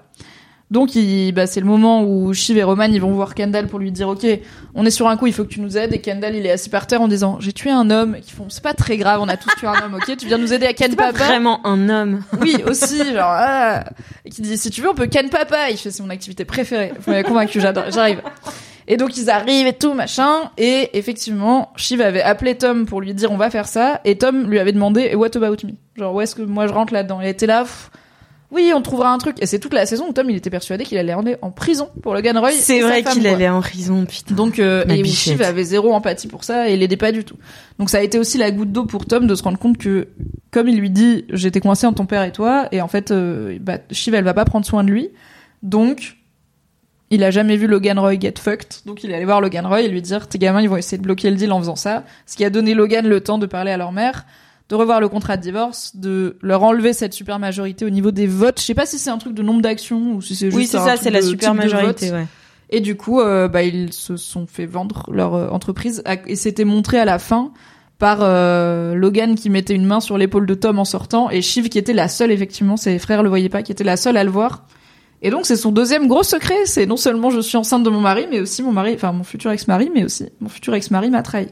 Elle ne l'a pas dit, Indeed. C'est vraiment la maison des secrets. Ah bah. Moi je suis pas venue ici pour faire des amis, ok. Ah ouais, là, je suis venue venue pour, pour jouer. Speaking of gens qui sont pas venus ici pour se faire des amis, cette scène du pitchbot est interrompue par Jerry, qui vient dire à Logan, à Roman, et oh, viens un gamin, faut qu'on parle, qu'est-ce que t'as fait là, virer des gens? T'en- es où sur Roman et Jerry, toi? Bah, en fait, euh, Est-ce que tu les ships un peu? Je les ship? Est-ce que t'étais un peu en mode j'ai envie qu'ils soient ensemble? Quand ils étaient dans leur Zumba, de- ils se font du fun sex bizarre Non, tout. non, Non. Ah non. non, t'as l'air gêné, t'as l'air dégueu. Bah non, non, j'étais pas bien parce que c'était complètement déséquilibré comme relation en plus. Enfin, tu vois, il y a rien qui Ouais, allait. dans les deux sens, quoi. Ça ne marche pas. Enfin, c'était pas incestueux, mais tu vois, c'est presque une meuf de la famille. Enfin, tu vois, c'est ah non. C'est la non, marraine non, de non, sa non, sœur. ouais. Elle lui a clairement peut-être pas changé les couches, mais tenu les mains pendant qu'il apprenait à marcher, c'est sûr. Mm, quoi. mm. Donc euh, non non, j'étais j'étais pas pour eux. Toi, t'étais pour eux? Ouais. Non, mais j'ai pas été marrant, quoi. euh, je me doutais que ça allait probablement pas se concrétiser physiquement parce qu'il y a tout ce truc de Roman, il a l'air d'avoir des problèmes pour euh, performer. Mais en même temps, je me disais peut-être que ça fait deux saisons qu'ils nous disent Roman, il arrive pas à bander pour nous dire en fait il arrive à bander quand c'est Jerry, cette figure maternelle qui euh, lui parle mal et peut-être qu'ils vont sans dire le coït total mais pas faire que s'appeler et mais comme après Jerry elle lui disait arrête de m'envoyer des dick pics c'est que il s'est passé ce qu'on sait avec la dick pic pour moi c'était sûr que c'était ça allait pas repartir de plus belle cette histoire Mm, mm. Euh, mais je pas détesté euh, cette storyline je je Ah non, mais moi non plus. c'est Mais malsain, je- je- j'aime bien Oui, c'était c'est malsain. un peu BDSM et tout j'aime bien c'est Oui. intéressant quoi Oui. Mais bon. Moi, c'est le côté, c'est fait partie de la famille et tout. Je suis là. bon, Oui, et quand tu vois dans, c'est pour ça que je disais c'est déséquilibré dans les deux sens. De l'autre côté, Jerry par rapport à Roman, il est où son pouvoir total de consentement parce que c'est le fils du boss et que tu vois c'est Mm. et au, bah, au final, euh, on voit que quand Roman lui a envoyé des dick pics, C'est bah, elle qui a elle qui a été été- virée. ouais. Logan il voulait la virer et Roman a décidé de s'inspirer de son père euh, Mm. à ce moment-là. Est-ce que c'était pas la meilleure scène de Jake Cameron Smith qui joue Jerry Jerry depuis genre le début? Ouais. Elle est vraiment super. Moi, j'adore cette actrice. Ah ouais. Et j'adore son implication dans son dans son rôle. Ouais, elle est méga belle. Et euh, et d'ailleurs dans l'épisode dans le dernier épisode de de succession enfin de du podcast de succession de HBO euh, la la journaliste lui dit bah euh, il faut que vous retrouviez un, un job après ça. Elle fait bah je suis pas sûre de pouvoir y arriver. En mode sous-entendu aussi, il y a tout le truc agiste de Hollywood, tu vois. Et je trouve que c'est un super beau rôle euh, pour une femme de plus de 50 ans euh, à Hollywood, tu vois. Carrément. Et, euh, et dans Je un une un série, sur Jerry, hein. ouais. Et dans une série où il y a très peu de femmes déjà, parce que c'est représentatif de ce milieu-là. Mais bon, ça reste une, une série, euh, voilà, on est en manque de femmes, donc j'adore ce personnage et euh, je suis vraiment à fond pour elle. Et, euh, et ouais, non, c'était, je trouve que c'était vraiment un climax. euh, euh, si on la revoit pas tant que ça après, euh, tu vois, je suis là, c'est C'est une bonne dernière scène Ouais. phare. c'est une bonne dernière scène phare. Après, je pense qu'on va la revoir, bien sûr, mais euh, mais euh, ouais, en fait, le, le côté aussi la voix tremblante qu'elle prend quand euh, elle dit mais si je suis bonne à mon taf parce que I am si- good at my job. mais parce que c'est ma bichette, c'est la seule chose qu'on peut pas lui dire, tu vois. Mais ouais, et surtout, mais tu es qui pour parler? Tu vois, le gars, il, he has never worked a day in his life. Ouais, c'est clair. Il vient lui dire peut-être que t'es pas assez bonne à ton job, je vais prendre quelqu'un de mieux. Et elle sait pourquoi il le fait, tout comme elle savait qu'elle était virée pour les dick pics, tu vois. Et son job, genre 50% de son job, c'est de faire comme si elle savait pas et de pas dire au gars, c'est vraiment très patriarcal ce que tu fais parce que sinon t'arrives pas à être Jerry Mm. euh, à ce niveau-là. Mais elle le sait et là, c'est une des rares fois où ça sort quoi. Ouais, Mm. Là, Roman, tu vas pas me prendre pour une conne. C'est, Ouais. je suis bonne. Mais parce que elle oublie là que elle est plus dans sa relation avec lui privilégiée entre guillemets. Là, c'est lui le boss et il est dans un autre monde. Donc en fait, elle a Ah, complètement en power oublié. euh, ouais, elle a complètement oublié ça et donc elle se permet, bah voilà, de dire comme euh, dit euh, Léa dans le chat la phrase le dire ou le penser. euh, quand du coup Roman lui demande de lui donner plus de respect et de de de dire, dire qu'il est aussi père. bon que son père. Et elle dit le dire ou le penser. Ah, mais, mais mic drop, mais punchline, quoi. Et elle a expliqué que du coup, ils ont tourné plusieurs versions de cette scène. Oh. Ouais, ils ont tourné une version où elle prenait un, un- une gorgée d'eau et qu'elle la crachait, euh, elle la crachait sur la vitre et tout. Euh, que il y avait un moment où elle répondait pas aussi. Enfin voilà, ils ont vraiment tourné plusieurs. euh, et je trouve que c'est celle qui marche le mieux. C'est très Jerry comme réponse, Ouais. parce que c'est incisif de fou, quoi. Ouais. Mais après, tu Mais vois, elle poli. Essaie de, poli et elle essaie de se rattraper après. Tu sais, elle, il se parle un petit peu dessus juste après et elle dit euh, non mais euh, je sais plus exactement ce qu'elle dit. Euh, non mais parce que t'es dans une, une position super différente de ton père, Oui. tu vois. Elle dit un truc comme ça pour essayer de se rattraper, Oui, mais et elle tard. dit, en fait, la tech va vous bouffer. Il y a aussi un aspect Ouais. business dans ce qu'elle lui raconte de pourquoi il faut vendre à Madson, parce qu'on peut pas gagner. On est une vieille entreprise dans le du vieux monde, des vieux médias. L'avenir, c'est les gars et les, enfin, les gars comme Madson et les boîtes comme Gojo. Et euh, si toi, Roman Roy, tu veux continuer à avoir un avenir dans ce monde, tu devrais t'en rendre compte. Et elle lui dit, ton père l'avait compris, quoi. C'est Mm. le seul truc qui compte à la fin, c'est la thune. C'est pas euh, vos projets de Living Plus ou machin, on s'en fout. À la fin, c'est eux qui vont gagner. Donc, autant leur tirer le plus de thunes possible. D'où l'intérêt de faire le deal. Et elle utilise le mot genre spontanément, elle dit tu es un, un monarque affaibli dans un interregnum en latin, quoi, donc euh, une période entre deux rois, littéralement. J'étais là, mais tellement cultivé. Mais qui parle? En vrai, je je suis pas sûre que dans le monde corporate, les gens parlent avec des aussi beaux mots, tu vois. Je suis pas sûre. Mais j'aime à croire qu'on claque des petits interregnum comme ça. Et tout de suite après, Roman va voir Kendall pour lui dire Au fait, Peut-être que j'ai. Alors, il commence en lui disant pour Joy des studios. Donc Kendall est là, ok. c'est un move intéressant. Oui, pourquoi pas. Il faut qu'on fasse des gros moves pour euh, s'affirmer en tant que CEO puisqu'on veut devenir des vrais CEO. Tout à fait. Donc pourquoi pas Vas-y, dis-moi ta, ta justification. Elle m'a fait, elle m'a cassé le couille. elle a, elle a mal parlé. Elle a mal parlé. Elle a pas Elle dit m'a pas bonjour. respecté. Du coup, Euh. je vais niquer sa mère. Non mais voilà, mais j'adore quand Roman il dit tu me respectes pas à Jerry alors qu'il lui a littéralement envoyé des dick pics il y a deux mois, tu vois. Sans son là, consentement, quoi. On est où là? Top. Et il informe quand même Kendall que Jerry est pas ravi qu'il ait viré Joy et que euh, du coup j'ai un peu viré Jerry aussi. Euh, Jerry, la marraine de Shiv. C'est marrant non qu'il en parle comme de la marine de Shiv. Oui. Genre c'est pas le premier truc où Bah c'est Bah, c'est pas le rôle c'est la mif, tête, quoi. tu vois. Mais oui, c'est la mif. Et c'est aussi une meuf. Et est-ce qu'on est sûr? Mais comment t'as lu? À ton avis, Roman il cherche quoi quand il vient dire ça à Ken? Est-ce qu'il cherche à être applaudi ou est-ce qu'il cherche à ce que quelqu'un lui mette un frein peut-être et lui dit mec tu déconnes? Ah, c'est intéressant cette euh, théorie parce que bah, c'est ce qu'il cherchait chez son père aussi, euh, tous les deux, tu vois. C'est Oui. des freins et de qu'on qu'on leur dit c'était qu'une merde, tu vois. qu'on les bolosse un peu. Ouais, bah ils se branlent vraiment sur littéralement sur le fait de démerde, tu vois. Mhm. Donc euh, donc c'est toujours le, le en fait, il faut que eux ils montent jusqu'au sommet et qu'on les qu'on leur jette des cailloux pour qu'ils redescendent, tu vois. C'est Sisyphe euh, euh, finalement. Oh là là, c'est trop. Oh. Et euh, mais mais là ouais peut-être c'est euh, c'est peut-être ça qui vient chercher mais sauf que l'autre est tellement dans son trip de son côté et c'est en ça tu vois que les frères et sœurs ils sont complètement bah c'est pas ils sont vraiment plus ensemble parce qu'ils sont chacun sur leur chemin de deuil Ils et sur leur le chemin de caractère de ouais leur propre histoire. et donc il est là, ok, bah ok, t'as fait ça, bah, pas de souci. C'est comme en TPE, tu sais, où t'as l'impression que tu prends trois storylines différentes pour le TPE, mais pourquoi pas Chacun travaille et puis on mettra ensemble après à la fin, tu vois. Ça ne marche pas. Généralement, si- s'il n'y a pas d'intention commune, vous allez faire un truc Frankenstein avec des bouts euh, scotchés et mal recousus. Mais Kendall, effectivement, il est en soutien de la décision de... Enfin, en tout cas, il, il essaye de... En fait, il fait du spin. Il fait un spin, truc de spin doctor, donc de d'experts des médias qui, voilà, t'as, euh, je sais pas... euh, Demain, tu te fais cancel. Un spin doctor, c'est le mec qui va te dire, voilà, comment essayer de transformer ça en truc positif. Comme ça, tu peux faire une histoire de renaissance, tel Oui, le voilà. phénix, par exemple. Sans vouloir parler de gens qui ont sorti des vidéos récemment après avoir été cancel il y a pas beaucoup de temps parce que c'est des gros pointeurs. Ah. Et du coup, Kendall, il a ce truc de spin doctor puisqu'il met- il est là en mode donc, Shiv, la marraine de, euh, enfin Jerry, la marraine de Shiv. Ok, ok, ok. C'est quoi? Les Next deux step. jeunes audacieux à la Ouais. tête de Waystar euh, font des big moves pour euh, dépoussiérer la boîte. Lui, je l'adore, il, est toujours en mode marketing. média, ouais, c'est dé- c'est délire lui. Il est vraiment très fort. Donc, euh, donc ça marche quoi. Bonsoir Catel qui vient d'arriver. Et euh, moi je l'ai lu comme Roman, il va lui dire mets-moi un frein, tu vois. Genre, Ouais. je suis en, je pars en couille. Non, mais je pense que Et- t'as raison.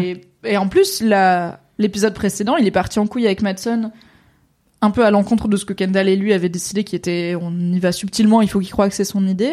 Et on n'a jamais eu la la résolution de est-ce que Kendall il lui en a voulu de d'avoir dit les choses clairement à Madsen et d'être de s'être emporté ou pas? Visiblement non, mais je pense que Roman, tu sais, il a ce truc dans sa tête de je sais que je fais de la merde. Pourquoi personne me dit que je fais de la merde? Eh oui, parce que c'est ça. Mais en fait, si, il y a des gens. disent que je fais de la merde. Bah, Joy et Jerry, elles lui pas disent. des vrais gens. Mais c'est pas des vrais gens. Voilà, c'est c'est des femmes et c'est pas son père. Et donc il va chercher, je pense, t'as raison, je pense le, le père euh, quelque part, donc peut-être son frère. euh, euh, ouais, Bah oui, puisque Kendall prétend être Logan. du coup, je pense qu'il va chercher à être ralenti, en tout cas pas à être félicité, mais comme comme Kendall arrive à spin ça en positif, bah Roman il est un peu en mode. Ok. Et bah, j'ai une bien. T, une O, une RI, une théorie. incroyable. Est-ce que euh, du coup Kendall, alors c'est peut-être euh, tiré par les cheveux, j'en sais rien, mais Kendall du coup euh, écoute ce que Roman a fait et il se dit, est-ce qu'il se dirait pas s'il fait vraiment n'importe quoi et il le laisserait faire n'importe quoi pour Ah, qu'il se fasse virer Il le et que ce soit le seul. CEO. En vrai, j'y crois. Je pense qu'au moins inconsciemment, il y a Ouais. un peu de ça. Ouais. Tu vois, il le laisse faire, il est là, ouais ouais, vas-y, fais ce que tu veux, ouais. Ouais, ouais. Je pense que consciemment l'histoire qui se raconte, c'est moi j'ai trop été brimée de mon père, il me laisse pas diriger comme j'en ai envie, et il me laisse pas suivre mon instinct businessman. Donc je vais pas faire ça à mon frère, on est ensemble et tout. Et au fond, Aïe aïe aïe. Ouh, je l'ai pas vu. Aïe aïe c'est bon? J'avais les, j'avais les jambes nues. Yes, sorry, c'est le chat. Attends, je gère. Quel con ce chat. Ça va, elle va pas tomber? Non, non. Bah Non, oui, bah je oui. sais, mais bon. Oh bah Michette. Peut-être que si tu plantais pas les invités, je serais pas obligée de te soulever. Ça va? Ouais ouais, ça va. Je- Ok. C'est pas beaucoup plus agréable quand on a un pantalon, Non, mais mais ça jambes va. nues, c'est pas fou. Désolée. Il y a eu un accident de Momo qui a décidé de faire la varap sur les jambes d'Alix, qui est extrêmement de jambes et qui est juste donc venu en robe. Euh, Voilà. peut plus te prévenir que c'est risqué. Non mais euh, nues. j'ai, mis ma robe sur mes jambes là désormais. Très bien. Je vais essayer de surveiller aussi. Que généralement, je te préviens quand elle arrive parce que ça surprend toujours les invités. Ah C'est vrai que je l'avais pas vu. Donc, back to Kendall. Effectivement, je pense que s'il y a un aspect de lui qui se dit, au pire, il se crache, il se crache, c'est pas moi. Il y a un peu de ça. Et Sika dans le chat dit, ce serait un move tellement Kendallesque. Mm. Donc j'aime bien. J'aime bien cette petite théorie. Bon, bah c'est le moment de Tom et Shiv. Post-coït. Attention. The floor is yours, Alex Martino, parce que je sens qu'on a un plaidoyer là. Non mais c'est, en fait c'est ma scène préférée. Je trouve que c'est la scène la plus romantique euh, de tout Succession. Voilà. Oui, ça dit aussi beaucoup de choses sur à quel point l'amour a pas une place prépondérante dans Succession. Et en même temps, moi, c'est ce que je me suis dit, tu vois, en, en rematant euh, cet épisode, et je me suis dit, mais attends, nous, on a une idée un peu préconçue de ce que doit être l'amour, tu vois, et on nous met des idées romantiques et tout dans la Mhm. tête, tu vois. En réalité, l'amour, ça revêt plein de formes différentes. Et chez les gens, en effet, qui ont... Alors, je pense pas qu'ils savent pas aimer, même si longtemps j'ai cru, mais je me dis, ils s'aiment entre eux quand même, tu vois. Enfin, il y a un amour façon. entre eux à leur façon. Et du coup, là, c'est juste Tom qui explique, moi, je t'aime à la façon dont je peux t'aimer, et je pense que tu m'aimes aussi de la façon dont tu peux m'aimer, tu vois. Oui. Je pense que Tom, il est moins incapable d'amour que Shiv parce que, Oui. bah, a priori, déjà, il a l'air d'avoir des parents un peu aimants et normaux. Ce qui est littéralement un sujet de blague dans les premières saisons. Les, les Roy se foutent de lui en mode, Euh, avec tes parents sympas. Je suis là. C'est pas, c'est pas vraiment une insulte, mais d'accord. Et, euh, et aussi parce qu'il est pas ultra riche de base, donc, euh, de raison d'être une personne un peu plus normaux. Mais Shiv, elle peut pas aimer autrement, enfin, elle peut pas aimer normalement. C'est le max qu'on puisse attendre d'elle. Et, Mm, mm. du coup, ça, ils peuvent trouver un terrain d'entente. Comme Willa et Connor, un petit peu. C'est pas Ouais, si c'est ça. hein. Et puis même, je trouve que tu vois, euh, alors après, voilà, ça va être de droite ce que je dis, attention, mais mais en même temps pas tant. C'est rare sur cette Euh, chaîne, donc profitez. Non, mais euh, en fait, euh, la la valeur de la pauvreté et de euh, euh, l'amour est plus fort que l'argent et tout, c'est un truc super catho et très. euh, c'est c'est une valeur catholique, tu vois, de les vœux de, de chasteté et de pauvreté. Et euh, bah en fait, on sort un petit peu de ce modèle-là aussi, qui vient justement de l'Europe, enfin tu vois, très européen Oui. et dont les Américains s'émancipent euh, largement puisque c'est très libéral comme pays.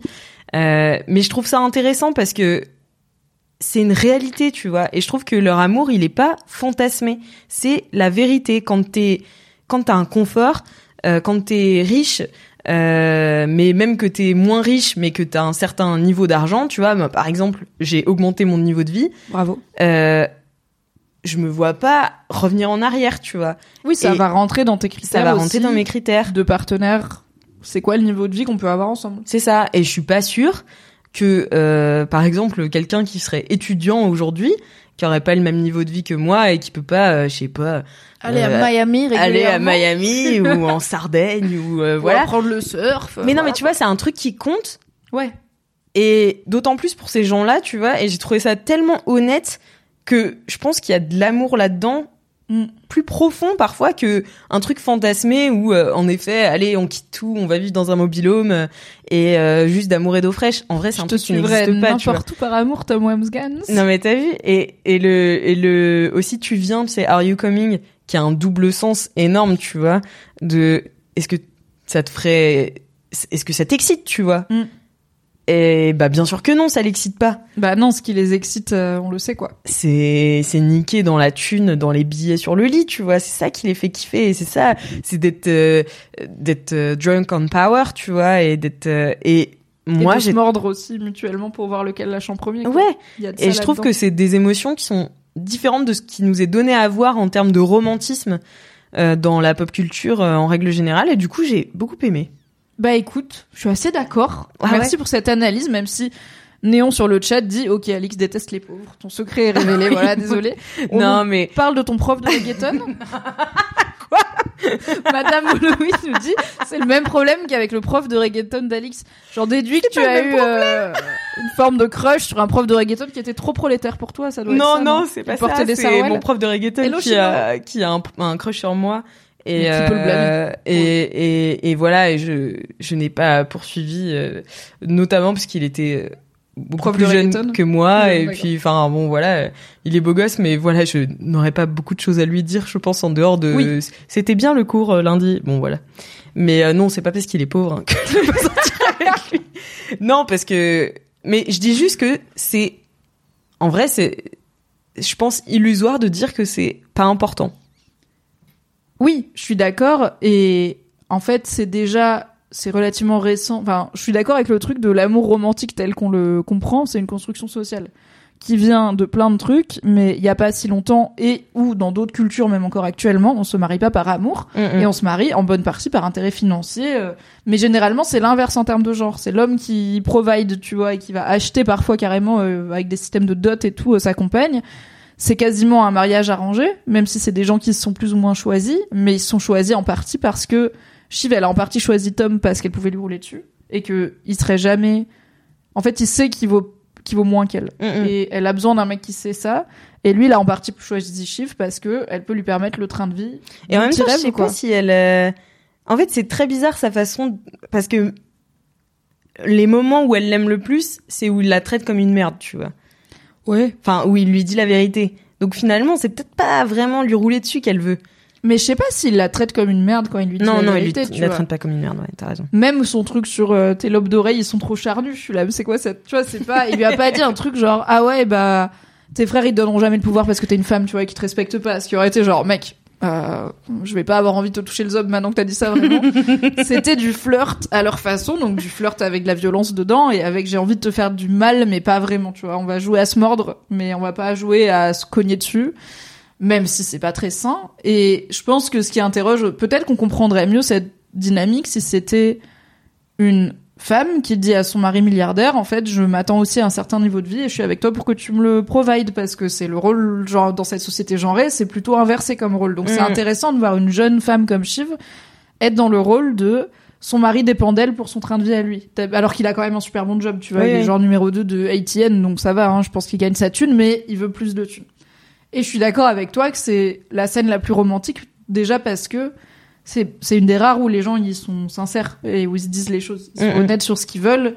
Et tu peux pas faire un truc qui a l'air, enfin, tu peux pas faire de l'amour sans sincérité. Du coup, c'est forcément une des scènes les plus amoureuses. Et quand je dis c'est le max qu'on aura dans Succession, je suis pas forcément en mode c'est une mauvaise chose, tu vois. Pour Ah moi, c'est comme Willa et Connor, je suis là. Si ça vous va, vous êtes pas capable d'avoir de l'amour désintéressé. Donc peut-être que la solution c'est juste de trouver l'amour intéressé qui vous va. Mm, mm. Mais c'est vrai que toi, dans le, c'était toi ou c'était Mathias qui disait dans le dernier épisode que l'amour est toujours intéressé?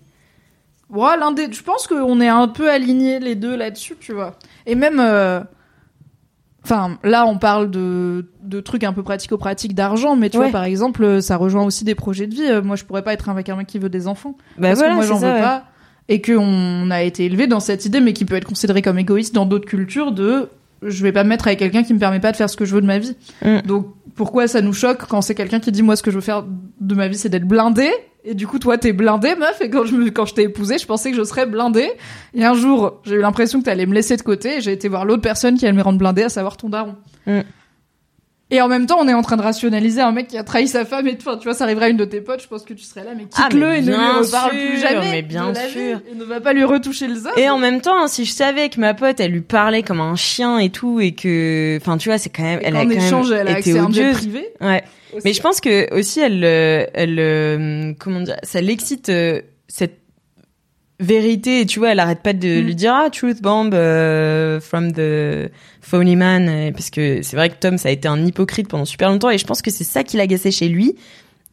Alors que maintenant qu'il lui dit la vérité, parce que c'était un petit peu ça, tu sais, quand il jouait à se, à se faire du mal avec les mots, là, que Mhm. elle lui disait, euh, je suis trop bien pour toi et tout. Ouais, en vrai, ouais. c'est la vérité. Et Bah en fait, elle veut le jouer. dirty talk de l'angoisse là. Ouais, c'est le dirty talk de vas-y, on se dit les vrais trucs qui font mal, mais qui, qui sont vrais, tu vois. Et là, il dit les vrais trucs qui sont et qui, qui sont vrais et qui font un peu mal parce qu'au début elle est là euh, qu'est-ce que t'es en train de me dire là? Attends pas pur ton amour? T'aimes l'argent. hein. attends quoi? T'es un peu avec moi pour ma thune. hein. ouais mais en fait j'adore ce parce qu'elle elle fait une sorte de elle fait hon et, et genre il a pas dit ça alors je suis là C'est ce truc très bourgeois. T'étais en vois, jet de- privé avec Lucas Madsen, c'est drôle, tu vois. Oui. C'est les valeurs méga cato en fait de.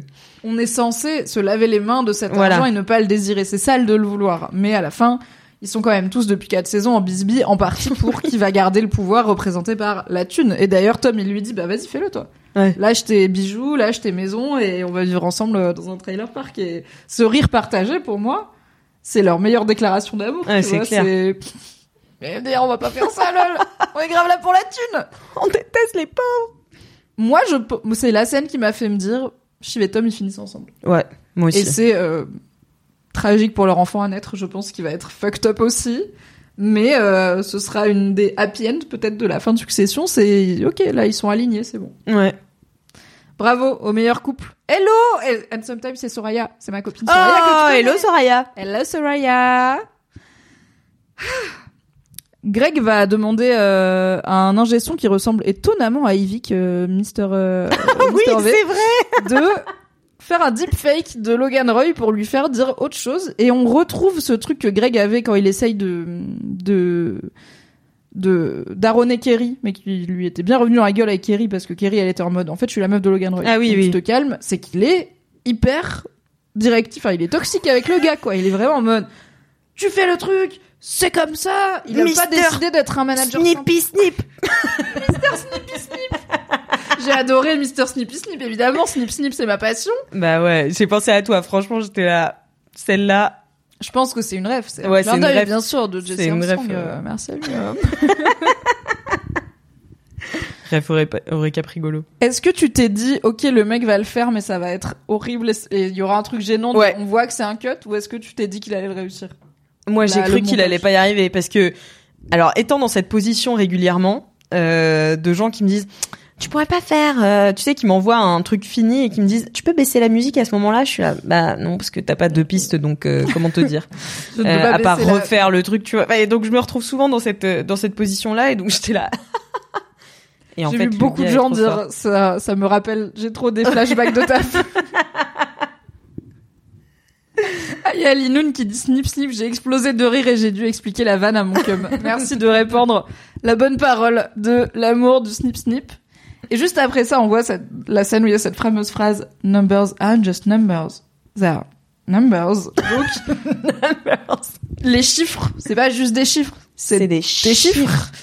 Parce que dans Succession, ils adorent parler en phrases qui veulent tout dire et rien dire. Ken est en train de mettre la pression à un mec pour euh, La Pete, pauvre Pete. grossir un peu au moins les chiffres. Euh, Ouais, ou au moins cette Les scène traficotés, quoi. J'adore Ouais. les. Oui, mais si on disait par exemple qu'on en mettait deux fois plus, Mais- ça ferait quoi? Et il fait des sortes d'addition, euh, soustraction comme ça. Et... Puis l'autre là, il sue. Euh... Bah, l'autre, il comprend que les chiffres, c'est... Donc, comment tu la comprends, toi, cette phrase? Les chiffres, c'est pas des chiffres, c'est des chiffres. Bah en fait, pour moi, c'est les chiffres, c'est pas tu dis un chiffre. Les chiffres, c'est ils découlent d'autres chiffres. Oui, c'est pas réalité. manipulable. Tangible. Mais en réalité, si c'est manipulable. Oui, c'est manipulable. Parce que les chiffres, c'est pas des chiffres. C'est en vrai, c'est des chiffres. En vrai, c'est des chiffres.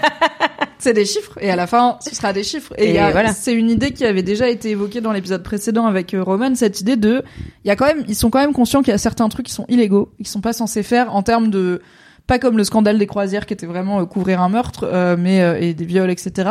Mais de, il y a des régulations des marchés, et il faut qu'on ait l'air d'avoir tout fait pour que la boîte aille le mieux possible financièrement, et qu'il se trouve que le chemin où elle va le mieux possible, c'est quand nous on est chef et qu'on fait ce qu'on veut.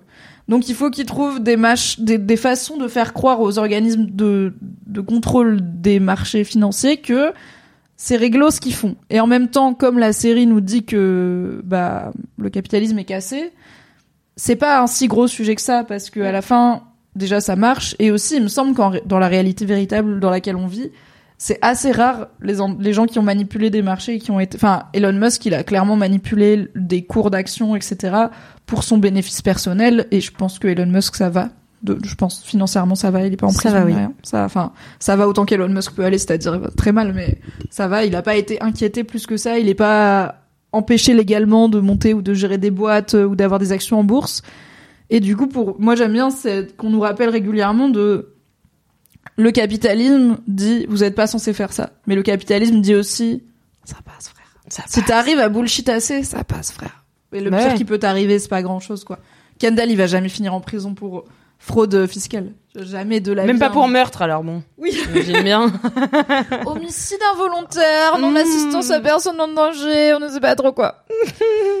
Ensuite, on continue les les les, pré, enfin, les la paranuptiale euh, Tom et Shiv puisque euh, il y a Scoochie avec Madsen dans auquel assiste Qui est Tom. un pré de, un préquel de ma théorie. Bien sûr, de la cocufication euh, de Tom Wamsgans, mais volontaire. Volontaire, oui. Parce que du coup, à la fin, c'est lui qui a le pouvoir finalement. Mm, mm, mm.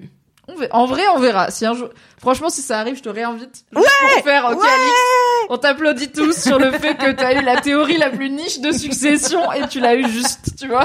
Je l'avais pas sur mon bingo, mais c'est possible. Et dans ce call, euh, on n'en a pas trop parlé de qu'est-ce que Matson, il, pourquoi Matson il aime pas Living Plus et qu'est-ce qu'il dit à Shiv quand il la voit. On a parlé de, il est pieds nus et il flirte et c'est dégueulasse, mais niveau business, qu'est-ce qu'il veut Matson dans cet épisode? Bah, en fait, il s'en fout de Living Plus, quoi. Ouais. Donc, il est là, bah, le lancez pas parce que je vais le détruire quand je vais arriver. Oui. Donc, faites pas les cons, tu vois, parce que... Ça Et- sert vraiment à rien, c'est perdre du temps, quoi. Voilà, c'est perdre du temps, c'est perdre en plus de l'argent, euh, c'est perdre les investisseurs euh, que je vais récupérer ensuite. Enfin, voilà, c'est il a pas envie. Et puis je pense qu'il y a aussi un côté où il veut être le chef aussi. Bien sûr. Et donc il est déjà le chef dans sa tête et euh, et donc euh, là il, il, il veut juste tirer les ficelles euh, comme il peut en attendant que ce soit officiel.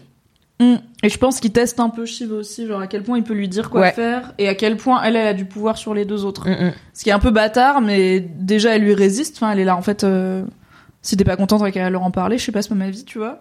Et quand il l'appelle euh, My girl on the inside, elle lui dit fuck you, mais My boy on the outside. Tu vois. Et en même temps, elle l'appelle My boy, donc je suis là. ah, ça... Elle garde quand même la ligne de il faut qu'il croit que je flirte avec, même Mm, si mm. pas trop.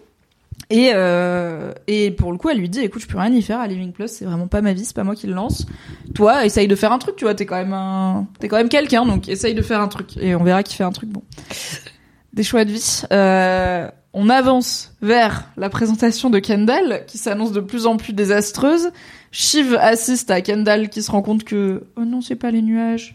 Guys, these are not the clouds. Comment faire? Ma présentation sur des nuages Je les ai vus à Berlin, guys. Pourquoi j'ai pas les nuages les- de Berlin? Come on, guys. Donc il est triste. Et pendant ce temps, Shiv, elle va chuchoter à l'oreille de Roman quand même. Roman Oui, qui est euh. en train en plus d'étudier les chiffres de Living Plus où elle est là. C'est quoi? Attends, c'est quoi ces chiffres euh? C'est pas du tout les projections du marché qu'on avait littéralement hier. Donc qu'est-ce qui se passe? Qu'est-ce que t'as pensé de Shiv qui s'implique un peu plus? Mais en fait, je trouve que c'est euh, c'est en fait leur collaboration elle est vicieuse parce que du coup ils se font moitié confiance les uns aux autres, les uns avec les autres, Les uns aux autres. les uns aux autres. Euh, ils se font moitié confiance alors qu'avant, tu sais, ils se faisaient jamais confiance. Et Oui. donc ils soupçonnaient tout le temps qu'il y avait quelqu'un qui avait un agenda derrière euh, la moindre remarque, tu vois. Donc Que maintenant- un mieux Bah, moitié par rapport à zéro? ouais, mais comme ils essaient quand même tous de se fucker Oui, c'est vrai. et que maintenant en fait ils sont juste là en mode bon bah je dois lui faire confiance parce que on essaie plus de se fucker mais sauf qu'ils se fuck quand même tous Oui. les uns avec les autres. Ils ont l'impression d'être les seuls à fucker les autres. C'est drôle. Mais euh, mais du coup je pense que c'est ça aussi euh, qu'elle fait. Shiv elle essaie de bah là pour moi elle agit euh, pour Matson tu vois. Donc elle se dit si Roman n'y va pas Kendall ira et explosera en plein vol ou Kendall n'ira pas tu vois. Ouais, ok. Je, oui, je, moi j'avais l'impression qu'il y avait un petit truc, mais peut-être des fois je suis trop optimiste sur la nature humaine. Il y avait peut-être un petit truc de mec, c'est pas rendre service à Kendall de le laisser faire ça. Là, parce qu'elle dit, euh, il a Oui. ses yeux fous un peu, tu vois. Là, il est parti en couille. Dans l'épisode où on il sait toujours pas s'il a repris euh, euh, Moi, je suis dans la team Kendall est sobre. Il a pas. En fait, sa vraie drogue, c'est ce Ouais. truc de relation fucked up avec son daron et la boîte. Et il a. Et je pense que ça fait partie de son délire de se persuader qu'il le fait sobre et que il a même pas, il a pas besoin de drogue pour faire ça, tu vois, parce que au final, il se rend pas compte que c'est ça son addiction. Et comme euh, au moment où euh, ils sont en train de décider est-ce qu'ils vont soutenir Kendall pour être PDG à cause de la ligne sous Libaré euh, dans le papier, à un moment elle lui dit, euh, enfin, t'es vraiment en train d'agir comme un junkie là, t'es en train de, t'es tout fébrile, donc calme-toi. Pour moi, il y a un tout petit peu de non seulement c'est une idée de merde et il est en train de faire des trucs pas bien et Madson ça l'arrange pas donc je vais essayer de, de tuer ça dans l'œuf mais aussi peut-être un petit truc empathique de Ah ouais, oui, mec non mais c'est pas lui rendre hein. service que de le laisser faire ça il est dans un état qu'on connaît enfin il est en phase Ouais, mais elle lui dit quoi, pas, et- elle lui dit pas arrête-le, elle lui dit n'y va pas, ne t'associe pas à ça. oui bah après on verra que Roman n'arrive pas de toute façon à arrêter Kendall il y a euh, Madame Volovitz qui dit la spectacle de maternelle vibe c'est si triste C'est d'une tristesse. Après, les coulisses d'un spectacle, c'est jamais, tu vois, c'est mal éclairé, enfin, c'est éclairé et cru parce que faut bosser, les gens, ils sont pas en, c'est toujours un peu nul Ouais. quand tu vois l'envers du décor, donc je suis là. Mais, bon, il y aura pas de maison. L'idée de l'idée de de toute façon les décors euh, enfin le, le costume de la de la fusée je vais y revenir juste deux minutes parce que ça m'a fait beaucoup rire c'est euh, une référence directe certainement pas mais euh, à mon job chez Acast Bien sûr. où il y a vraiment toute une euh, une déclinaison de l'espace Ok. et genre c'est un vrai truc dans la tech et dans euh, et Oui. dans le et, et genre il y a plein d'autres boîtes de podcasts aussi qui ont cette déclinaison autour de l'espace et donc des astronautes et donc tu vas découvrir un Des un explorateurs truc, de des explorateurs enfin tu vois et genre et moi c'est vraiment le truc de ma boîte t'as des fusées partout euh, enfin euh, tu j'avais vois les- fait gaffe, mais oui, carrément. mais oui oui et du coup ça m'a fait beaucoup rire parce que c'est vraiment un gimmick de la tech le côté aller explorer l'espace et donc ça m'a fait tellement rire avec les avec leurs petits noms sur le sur le avec oui, c'est, Roman c'est et des vestes de CEO. pilote, un peu spatial, pas Ouais. de pilote euh, que Non. Top Gun, quoi. On est un peu dans le futur. Kendall, il en a fait faire deux, il attend Roman Oh, en mode, frangin, c'est à nous et tout, on y va. Et Roman, il le laisse solo, quoi. ma bichette Il a pas besoin de Roman. Parce qu'il va... Et je pense que Roman, à ce moment-là, en fait, Roman, il a un peu tendance à écouter la dernière personne qui lui a parlé. Oui, vraiment. vois, il a pas trop d'opinion personnelle sur la vie. Et en plus, il est en mode totalement chaotique. Donc, je pense qu'il a pas trop réfléchi ce que ça veut dire pour lui de pas être impliqué dans cette présentation. Alors, certes, si ça rate, il y était pas. Mais ça, enfin, il y aura quand même des questions de bah, qu'est-ce qu'il a foutu, tu vois. euh. Si ça rate, euh, pourquoi il y était pas Qu'est-ce qu'il a foutu à la place Et si ça réussit, il y était pas. Et là, il se trouve que ça va réussir puisque on a alors on a Karl. Il faut qu'on parle de Karl parce que juste avant que Kendall monte sur scène, il y a Karl qui arrive et Karl il connaît un truc ou deux au sujet d'un truc ou deux. Je vais te faire dire. Karl il en a de la bouteille en fait. Est-ce que tu le kiffes, Est-ce Moi, j'adore on fire je l'adore. Ouais c'est vraiment le gars le plus en roue libre mais dans le sens opposé à tout le monde. Il est à contre-courant tout le monde est là je veux le pouvoir je veux le pouvoir lui il est là, je veux me barrer je veux aller en Être à Grèce. la retraite à 60 ans. Le gars, il est en manifestoire. à 60 ans. Ah putain Karl. Je l'adore. Il fait les barbecues CGT, il fait les saucisses. Je l'aime trop. j'ai envie d'un même Karl en barbecue CGT Karl Qui a des skills Photoshop là sur le chat? Je suis sûre que vous pouvez le faire et si vous ne pouvez pas, je trouverai quelqu'un qui le peut. ok Ce qui a l'air d'être une phrase Roman Roy bizarre où je vous menace de vous virer, mais je peux pas vous virer. Et aussi, You're euh, fired. je vous paye pas. Euh, mais n'hésitez pas à sub à la chaîne, comme ça c'est vous qui me payez. Et je vous jure, le capitalisme il dit numbers are just numbers and their numbers Numbers. also. Mais euh, ce qui est drôle, c'est que bah il pourrait s'en foutre complètement du coup de ce que Kendall dit, mais il tient quand même à sa crédibilité, à sa dignité, tu vois. Oui, c'est ça. Alors, qu'est-ce qu'il dit à Kendall? Parce que c'est toujours ce truc où Ouais. il parle à demi-mot. Il lui dit pas clairement, t'as pas le droit de dire tel chiffre ou quoi. Mais il lui dit en gros, si tu dis un truc que j'aime pas sur scène, je, ah, il Je vais crier. squeal, donc je vais te dire des trucs que je sais. Enfin, ce fameux truc de euh, si tu me mets dans la merde, j'ai de quoi te mettre dans la merde. Mm. Pour toi, tu l'as compris comment Qu'est-ce qu'il essaye de protéger? C'est sa crédibilité, c'est pas l'argent de la vente, c'est ça, c'est ça. On est d'accord qu'il parle de son standing pro à lui? Ouais, je pense euh, parce que je pense qu'il je suis enfin j'imagine pas Karl penser que Madsen va retirer la l'offre si Kendall se foire sur scène enfin tu vois Oui, non, genre c'est plus. trop loin l'offre a été faite et tout donc là je pense que c'est vraiment sa crédibilité en tant que CFO c'est aussi ses derniers instants dans sa tête tu vois en tant que CFO donc il est là bah autant que je parte avec panache quoi et pas Tout que je parte et que j'ai l'air d'un gros con je pense que c'est ça je Oui, sais pas oui, t'en as je pensé l'ai- quoi toi Ouais, ouais, je l'ai compris aussi comme ça, où en gros, il dit à Ken, tu fais ta merde si tu veux, mais tu me mêles pas à ça. Et si tu dis des chiffres précis, ça va, c'est moi, c'est mon job. Donc ça va me retomber dessus à moi. Donc débrouille-toi. Il lui dit pas, euh, c'est malhonnête de faire ça, ton truc avec Living Plus et tout. Il lui dit même pas arrête d'essayer de tuer le deal avec Madsen. Il lui dit, si tu dis un chiffre que j'aime pas, on va avoir un problème. Et au final, bah Carl est à la fin il félicite Kendall et je pense que c'est sincère parce que Kendall il a pas dit de chiffre précis, il a laissé on va en parler mais il a laissé Logan dire euh, que génie. ça pouvait doubler les revenus et il a dit pour les détails financiers, je laisserai bien sûr la parole à mon incroyable CFO Carl. Donc il a bien compris le message et euh... Et en même temps, tu mais vois, ça il met un a petit coup juste avant de monter sur scène quand même de Ouais. un petit coup de pression quoi. Puis il a mal réagi quand même euh, au début, tu vois. Il lui dit euh, montre-moi les chiffres parce qu'au début Karl il arrive pas à frontal en disant euh, tu dis n'importe quoi, je vais te non, défoncer, il tu fait vois. toujours le mec sympa. début. Ouais, il fait bon, tu me montres et tout. Et l'autre il est là CEO, CFO.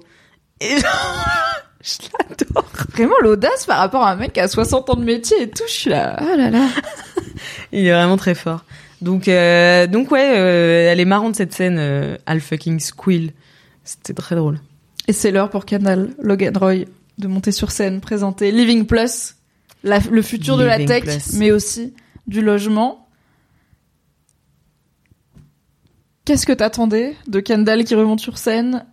Quelle a été ta réaction quand Logan est arrivé sur l'écran et s'est mis à lui parler Et à quel moment t'as compris qu'il était pas en train de se foirer bizarrement et que ça marchait Et ça, Sur les, les deux grandes, les trois grandes questions pour moi de ce- cette séquence. Bah moi je m'attendais à du euh, du, du du rap euh, enfin tu vois je, je m'attendais à tout euh, sauf Au à moins des flammes quoi. ouais c'est ça je m'attendais à tout sauf à ce qui réussisse ce qui finalement est vraiment la force de cette série c'est vraiment de nous dire attendez vous croyez vraiment que c'était si simple et qu'il était nul de A à Z? Et non il a parfois des bonnes idées euh, et On euh, l'aimait bien en scène. Ouais, il aimait bien en scène et comme quoi, en fait, ça lui donne raison aussi. La mise en scène est importante. Le marketing, c'est important. L'illusion est importante dans le capitalisme où c'est que de la spéculation, tu vois. Et, euh, et j'ai trouvé ça méga intéressant, euh, surtout quand tout le monde commence à lui cracher dessus dans les coulisses, personne ne croit en lui. Ah ouais, Euh, c'est chaud. hein. Tout le monde dit euh, putain, Même il va Greg, se il a l'audace et tout, tu Ouais. vois. Bon, après, Il- Greg, il a toujours trop, Oui, n'importe quoi. Et c'est vraiment le pire. Mais euh, et genre euh, quand Tom lui dit de pas parler au prompteur et tout, et Greg il fait ah bon pourquoi faut pas parler au prompteur? Eh ben je sais pas, c'est juste un truc qui se fait pas quoi. Mais mais vraiment et t'as euh, t'as les les les suits euh, Jerry, euh, Carl et Frank qui disent euh, amateur hour. euh, Enfin tu vois trop monde- marrants sur leur, Oui. petit pot- leur petit balcon, là, entre les... Vraiment, Riri, Fifi et Loulou, entre les vieux briscards en train de râler sur quel petit con, il est nul et tout. Incroyable. C'est fou et donc tout le monde le traite d'amateur. Et puis il y a Hugo à un moment qui fait une remarque et qui dit ah ça ah ça c'est bien mal. ça c'est bien et il se retourne vers Carolina il fait c'est toi ça? Et elle est là non parce qu'en fait il a Non, tout non. changé Elle est là. Oui. Ah elle, elle Ouais, dit ouais. oui mais parce Ah, que. Carolina et Hugo, ils sont trop en rivalité, tu vois. Et elle est là. parce qu'au début elle Bien dit sûr, non mais c'est pas euh, il a tout changé c'est pas ça et tout qui était écrit ah elle dit c'est moi Ouais, quand il lui dit est-ce que tu veux prendre du crédit pour ce truc, elle est là, bien sûr, car euh, c'est du Carolina, c'est de moi, alors que pas du tout, je pense qu'elle a touché, enfin, tout, elle a pu mettre zéro virgule sur cette présentation Ah bah non. que Ken a vraiment géré en solo. Et ouais, il y a un moment où, oh, oh, oh, tu vois un avion décoller, ça, tu vois, il est pas droit, tu te dis, il va se cracher, il va se cracher, il commence à stabiliser, tu fais, touchons du bois, Ça marche. ok Ken the boy do it. Mais euh, mais comme quoi, tu vois, c'est ça que je, je dis. Moi, je m'y connais pas assez en tout ça pour euh, pouvoir avoir une opinion autre que celle des personnages qui en ont une, tu vois. Et euh, et des investisseurs finalement, parce que c'est eux qui Oui. donnent la tendance. En fait, c'est une histoire de boule de neige, quoi. Mais euh, je sais pas quelle est ta phrase préférée de son de son speech. Moi, c'est big big shoes, Big, big shoes. big shoes, big big. Et là, c'est là quand il vraiment a répété cinq fois, j'étais là. Ça va être méga long. Roman dans les coulisses qui est là, big hat, Je sais. big job. Big mental breakdown. Mais euh, je sais, j'avais vu dans tes stories que euh, euh, que Fab t'avait envoyé un truc genre euh, attention ça va être cringe et tu t'a- t'avais envoyé une une photo de toi sous la couette. C'était quel moment de C'était l'épisode? le discours. C'était Big Shoes? Moi, j'ai pris la photo de moi en PLS au moment où Logan apparaît sur l'écran. et, où- et où j'ai compris que non seulement Logan il apparaissait sur l'écran, mais Ken il avait fait genre, il avait fait genre il lui parle, tu vois. Ce- en fait, c'est quand Logan il tourne la tête vers petit Ken et qu'il lui dit bon, let's get on with it. J'étais là, oh non, il a fait le dialogue. Et du coup, il y a des pauses cringe parce que c'est pas répété et on dirait un zoom où du coup tu finis de parler et t'attends que l'autre il prenne la parole et tout. J'étais là, ah non, il va lui parler. Donc là, j'étais en PLS et juste après, il y a eu le tweet de Madson euh, nazi et tout. J'étais là en mode, my god, mais qu'est-ce qui... Et je pense qu'à ce moment-là, je croyais encore que c'était un foirage, tu vois. Ouais, moi là, aussi. c'est c'est regarder un accident de voiture au ralenti. euh, Tu peux pas détacher les yeux, mais t'es là. Ouais. C'est horrible ce qui se passe. Qu'est-ce que t'as pensé quand Logan Roy est arrivé? Moi, j'avais un peu oublié. Tu vois, il s'était passé tellement de trucs, j'avais oublié que ah oui, on va avoir Logan Roy en full frontal et j'avais pas compris ils allaient se parler et tout. Qu'est-ce que t'as pensé toi de ce choix artistique finalement, de Moi, scénographie Bah moi j'ai adoré. euh, moi j'ai adoré parce que je trouve qu'il œil quand même d'artiste. Bah ouais, parce que je trouve qu'en fait, il est très fort parce qu'il joue sur une corde sensible. Et ça, c'est vraiment smart, je trouve, dans un milieu où justement tout le monde parle de chiffres et de business et tout machin. Et lui, il parle du why. Mm. Et c'est souvent ce qu'on dit euh, dans les dans les entreprises. T'as le euh, what, euh, bon, je sais plus. Hein, What, where, when, why, euh, Ouais, voilà.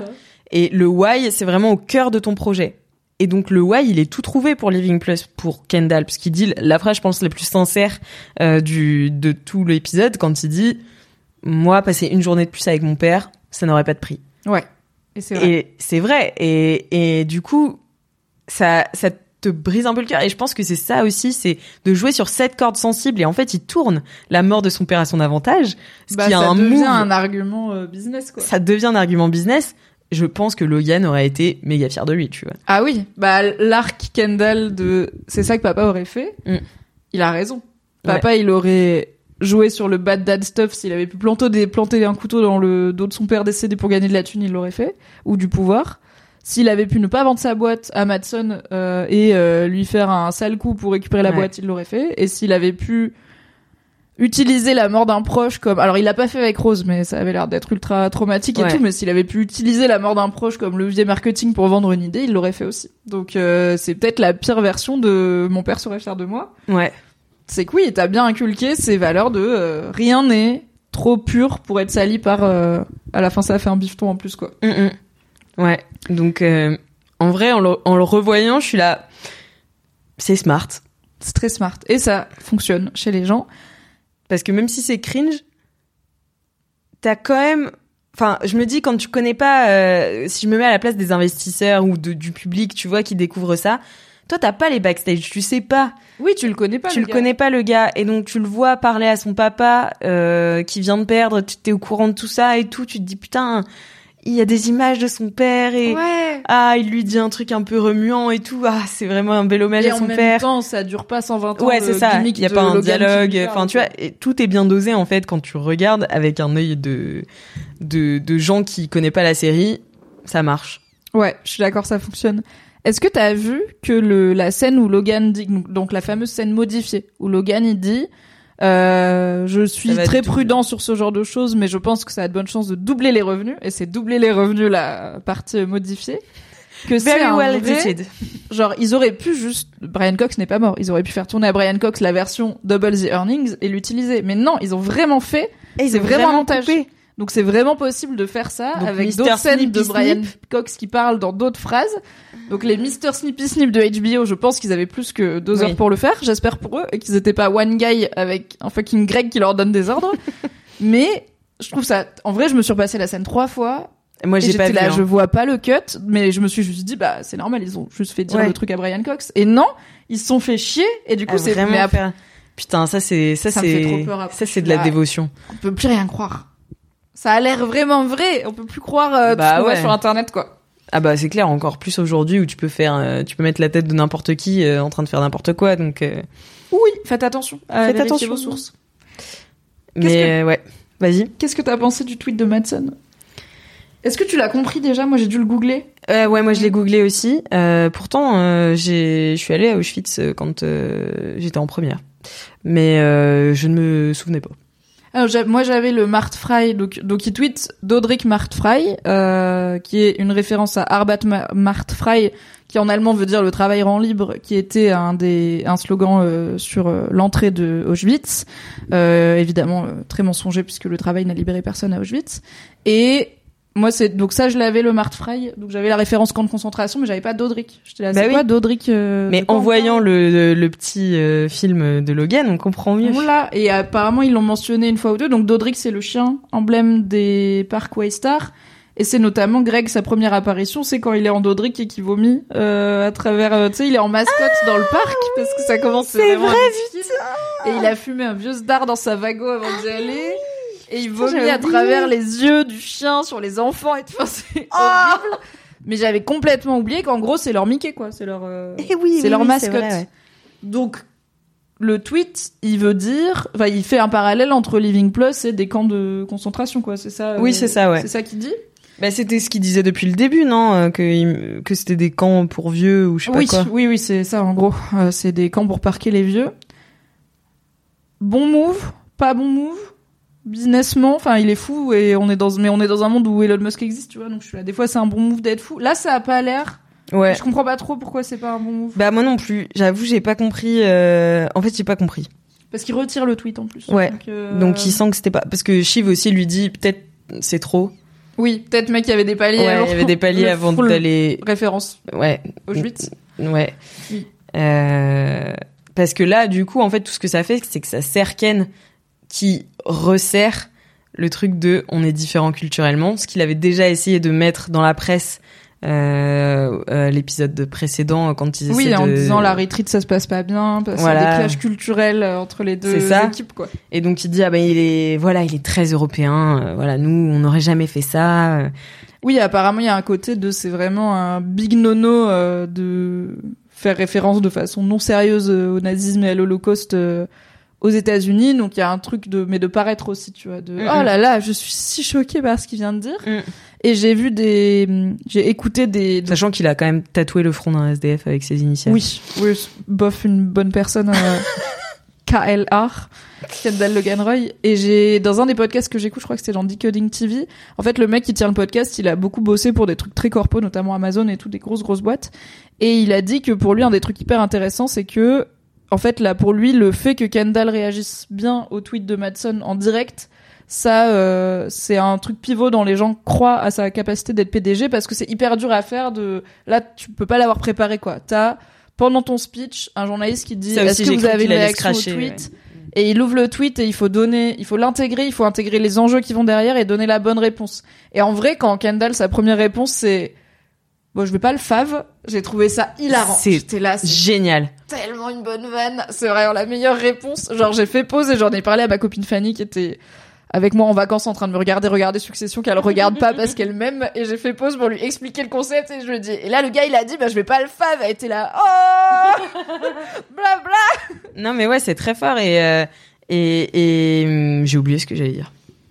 Bon, Bah, ouais. il y a un peu un côté, genre, beaucoup auraient dit, euh, écoutez, je ne vais pas commenter, euh, Ouais. genre, no Et- comment, on ah passe oui. à autre chose, quoi. Moi j'ai cru là aussi qu'il allait se planter tu vois. Quand il a dit euh, I'm catching up euh, quoi qu'est-ce qui se passe Ouais. et tout et Le que gars, tout le monde était là c'est une scie circulaire qui attend Kendall et tout et j'étais là ah mon dieu ça va être horrible et je m'attendais en fait j'ai plus cringe de pas cringe enfin tu sais d'attendre de cringe ouais. Comme euh, un Roman qui dit euh, si je cringe encore plus je vais devenir un fossile Euh, Un bon résumé de Succession en général.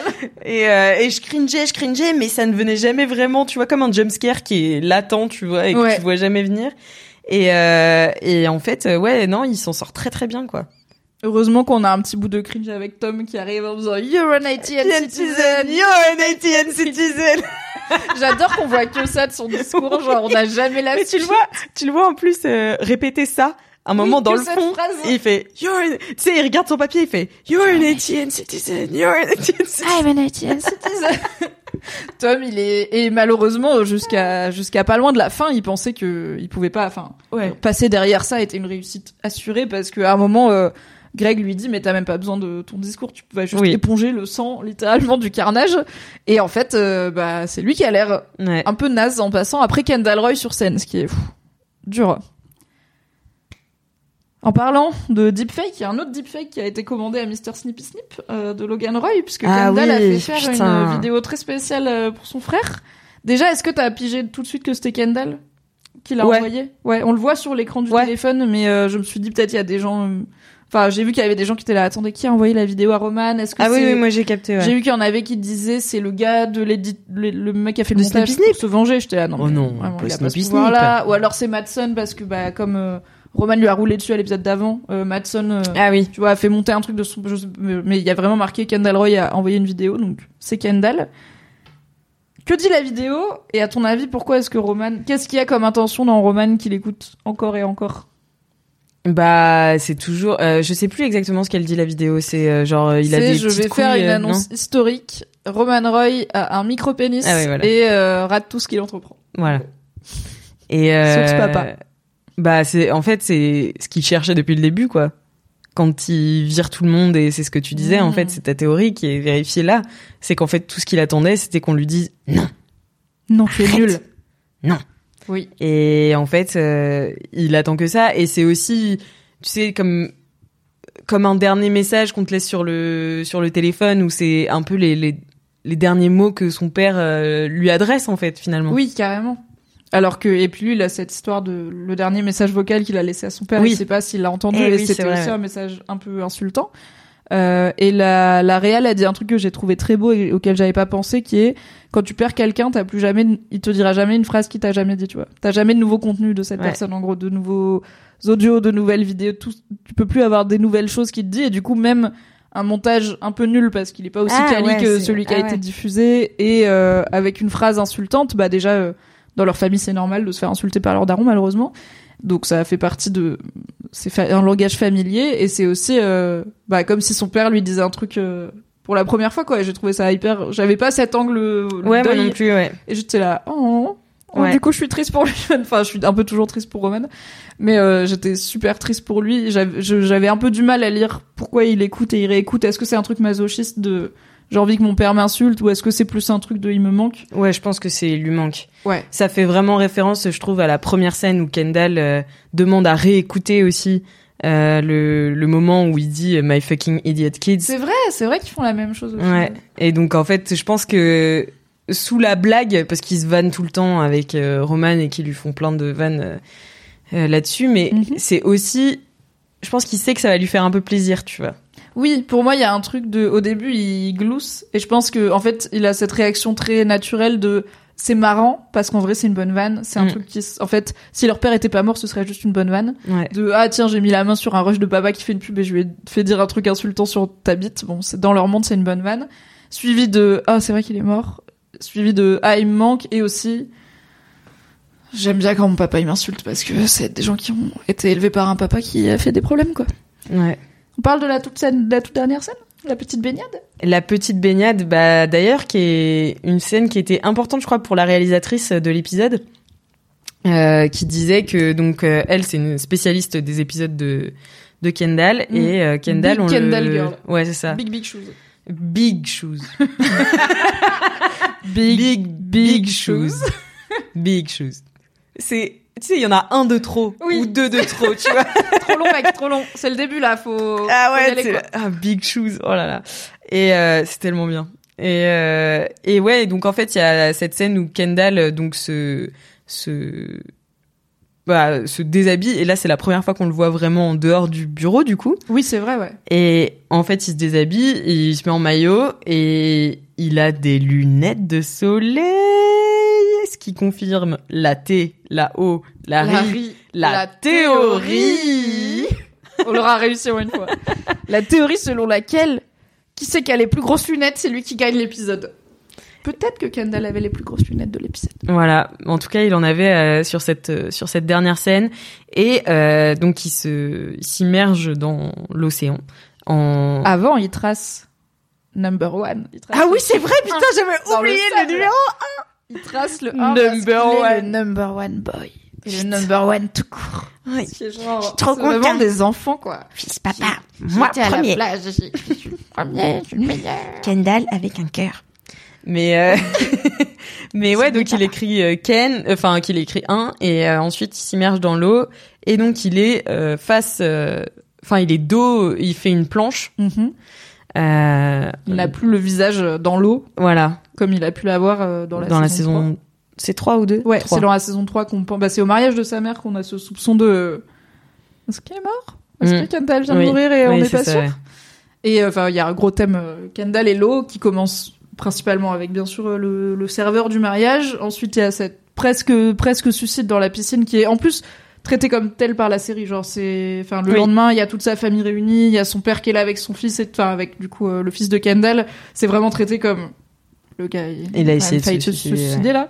Euh, même si après ils en reparlent jamais parce que c'est les Roy. Donc voir Kendall aller dans l'eau, généralement c'est pas bon. Et là, c'est bon. Une renaissance finalement. Tout à fait. Un baptême. Un bat. Oh. Oh. Oh. Oh. Baptisé par la street. Bon, on est épisode 6 sur 10. Et Ouais. Kendall Roy est au top. Est-ce que ça veut Aïe aïe aïe aïe aïe aïe aïe. Plus haute. Et l'ascension. Plus basse. Et la, Et la chute. Ouais, ouais. Je... Est-ce que tu penses qu'il va réussir à... Est-ce que tu penses que l'arc de Kendall, c'est... Il se maintient au top, quitte à aliéner tout le monde Ou est-ce que c'est... Il va se cracher et pas à finir euh, PDG J'aimerais dire quelque chose et en être sûr. Mais le problème, c'est que là, tout peut arriver. Euh, c'est... Moi, je pense qu'il va y avoir un gros, gros move de Shiv et Tom.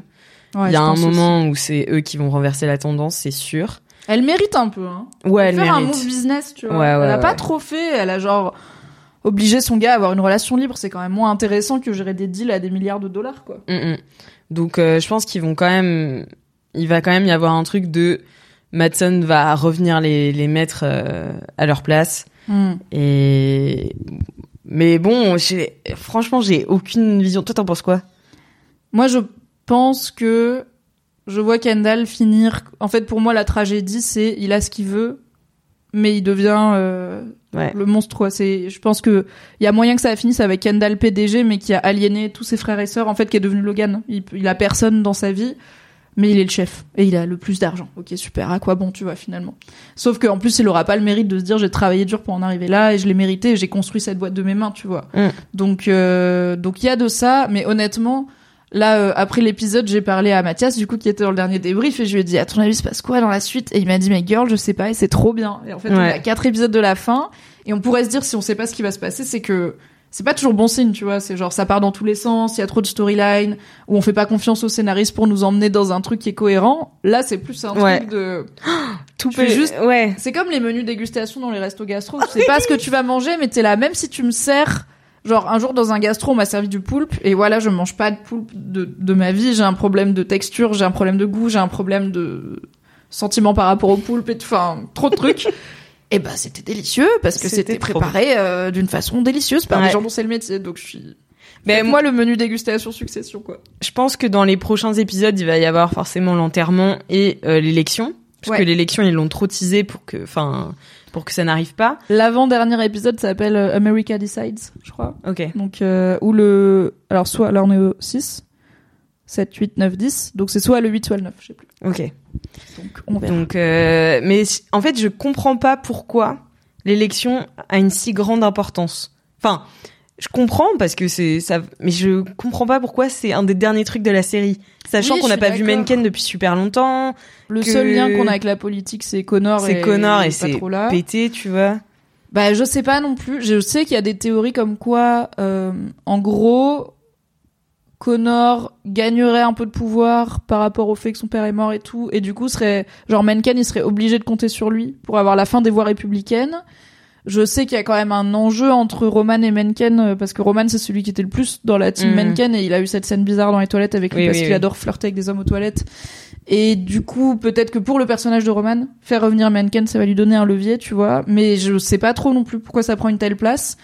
Peut-être aussi que ce sera une genre de morale de la série pour nous rappeler que, en fait, derrière tous ces gens qu'on regarde dans leurs hélicos et leurs jets privés, c'est les gens qui font élire les fascistes pour le peuple. Ah oui, oui. J'ai vu des gens dire, mais je pense pas du tout, mais des gens, euh, parce qu'il y a un fil sur le Reddit Succession qui est justement qu'est-ce que vous imaginez pour la fin. Et j'ai vu quelqu'un dire, euh, pour moi, l'épisode de l'élection, c'est euh, les riches qui sont dans leur truc à regarder Menken gagner et des émeutes dans la rue. Et en fait, c'est une façon de Mm. rappeler que c'est pas juste du contenu intellectuel, une propriété intellectuelle qu'on a poussé, c'est Ouais. un vrai impact. Mais je pense que Succession ne montrera jamais des manifs dans la rue parce que les vrais gens, ça les intéresse pas. Enfin, Ouais. c'est pas le, ça fait partie du propos qu'on les voit jamais, Mm, mm. les gens de la société civile. Donc je sais pas trop en vrai, mais euh, j'ai hâte de savoir ce qui va se passer quoi. J'attends trop la semaine prochaine avec impatience. Grave. Et je sais pas si t'as vu quand même, euh, belle info pour finir, que le final fait une heure et demie. Oh Moitié plus long que d'habitude. Ok. Ouais, ça a été confirmé euh, par, je crois, euh, j'en parle parce que Léa euh, sur le chat parle de la musique dans la scène de Kendall. On peut quand même mentionner euh, la musique dans toute cette saison et dans Succession en général. Et c'est Nicolas Britel, je crois, le compositeur, qui a spoilé entre guillemets que le final euh, fera une heure et demie parce qu'il a dit j'avais 90 minutes de musique à faire et ça a été confirmé ensuite sur bon. On essaye de vous régaler pour la fin, donc on sort, ça va être un long débrief. Là, on est à 3 heures de clair. débrief pour un épisode putain, normal, ah ouais. donc euh, préparez-vous. Le final, ça va être. Mais d'ailleurs, en parlant de musique, j'ai eu l'impression qu'il y avait un nouveau thème musical. Je crois aussi, mais je suis pas très bonne C'est là-dedans. au niveau de Roman. euh, En fait, ce thème musical m'a tellement surprise que je me suis dit, je crois qu'il est nouveau. Quand il arrive dans les studios, Ouais. qu'il est dans sa petite euh, Ouais. voiturette de golf, mais Ouais. ouais, moi aussi j'ai tendu l'oreille et d'habitude, euh, j'avoue que la musique c'est pas le truc auquel je suis le plus sensible. euh, Ouais, euh, moi non dans plus, les séries mais rien. Donc je je crois à cette théorie. Je pense qu'il y a effectivement, Un nouveau thème musical. en tout cas, on les remarque plus. Parce qu'aussi j'ai l'impression que c'est plus de variation du thème de Oui. base de succession qui est hyper reconnaissable et que du coup il nous, il Ouais, nous il titille nous le cerveau quoi. ouais. Mm, Est-ce que t'avais d'autres choses à ajouter Alix? Dans tes Qu'est-ce longues que- notes. Qu'est-ce que j'avais dit? Bon, non, hein, euh... Oui, bah, ah oui, non. Si, dans le discours de Kendall, quand il dit, euh, quand il parle de justement euh, la, la bourde de Madsen, il commence à planter la graine aussi de la possibilité que ça se fasse pas le deal en disant Mm. if and when Oui, oui, oui. we Subtil, make the toujours. deal. Subtil, subtil, frère. Comme si tout le monde lisait pas dans son Ouais, vraiment. un. Mais euh, mais non, moi j'ai trouvé que c'était un que c'était un super euh, épisode euh, plein d'ironie tragique, de de régression aussi dans les dans les personnages et et ouais non j'ai vraiment beaucoup aimé cet épisode. Écoute, moi aussi. Et je comprends d'autant plus que tu es une Tom and Shiv girl. Et surtout une Tom girl. Tom Girl. Tant que tu n'es pas une Greg girl, tu es bienvenue. Merci d'avoir été là, Alix. Bah merci de m'avoir invité, ça m'a fait trop plaisir. Vous pouvez retrouver Alix dans le podcast 4 quarts d'heure, dans Game of Reroll une fois par mois à mes côtés sur la chaîne de Fibre Tigre. Euh, le prochain est en mai. Et à- euh, en termes de trucs publics où les gens peuvent te retrouver, et sur Instagram. Sur Instagram, oui. Tout à fait. Merci d'être venu. Moi, je vous laisse là la mif. On se donne rendez-vous lundi pour le live Reddit, mardi soir pour un nouveau débrief succession avec Fabrice Florent, jeudi pour un live jeu vidéo. Waouh. Merci d'avoir été là. Merci, Merci pour, d'avoir euh, été vos là. follow et vos subs et votre soutien globalement. Des bisous. Ciao. Merci d'avoir écouté cet épisode. Pour soutenir le podcast, pensez à lui mettre 5 étoiles et un gentil commentaire sur votre appli préférée. Vous pouvez retrouver le reste de mes contenus audio sur le flux Mimi Hegel, mais en podcast, m'écouter avec la créatrice de contenu Marie Kigaille chaque mardi dans le podcast BFF et me retrouver tous les dimanches en compagnie de Fabrice Florent dans notre podcast cinéma Le Film Club. Pour les récaps rigolos de séries, ça se passe sur Patreon. Tous les liens sont dans la description. Je vous souhaite une très belle journée et un grand merci à Valentin Nortier pour le générique.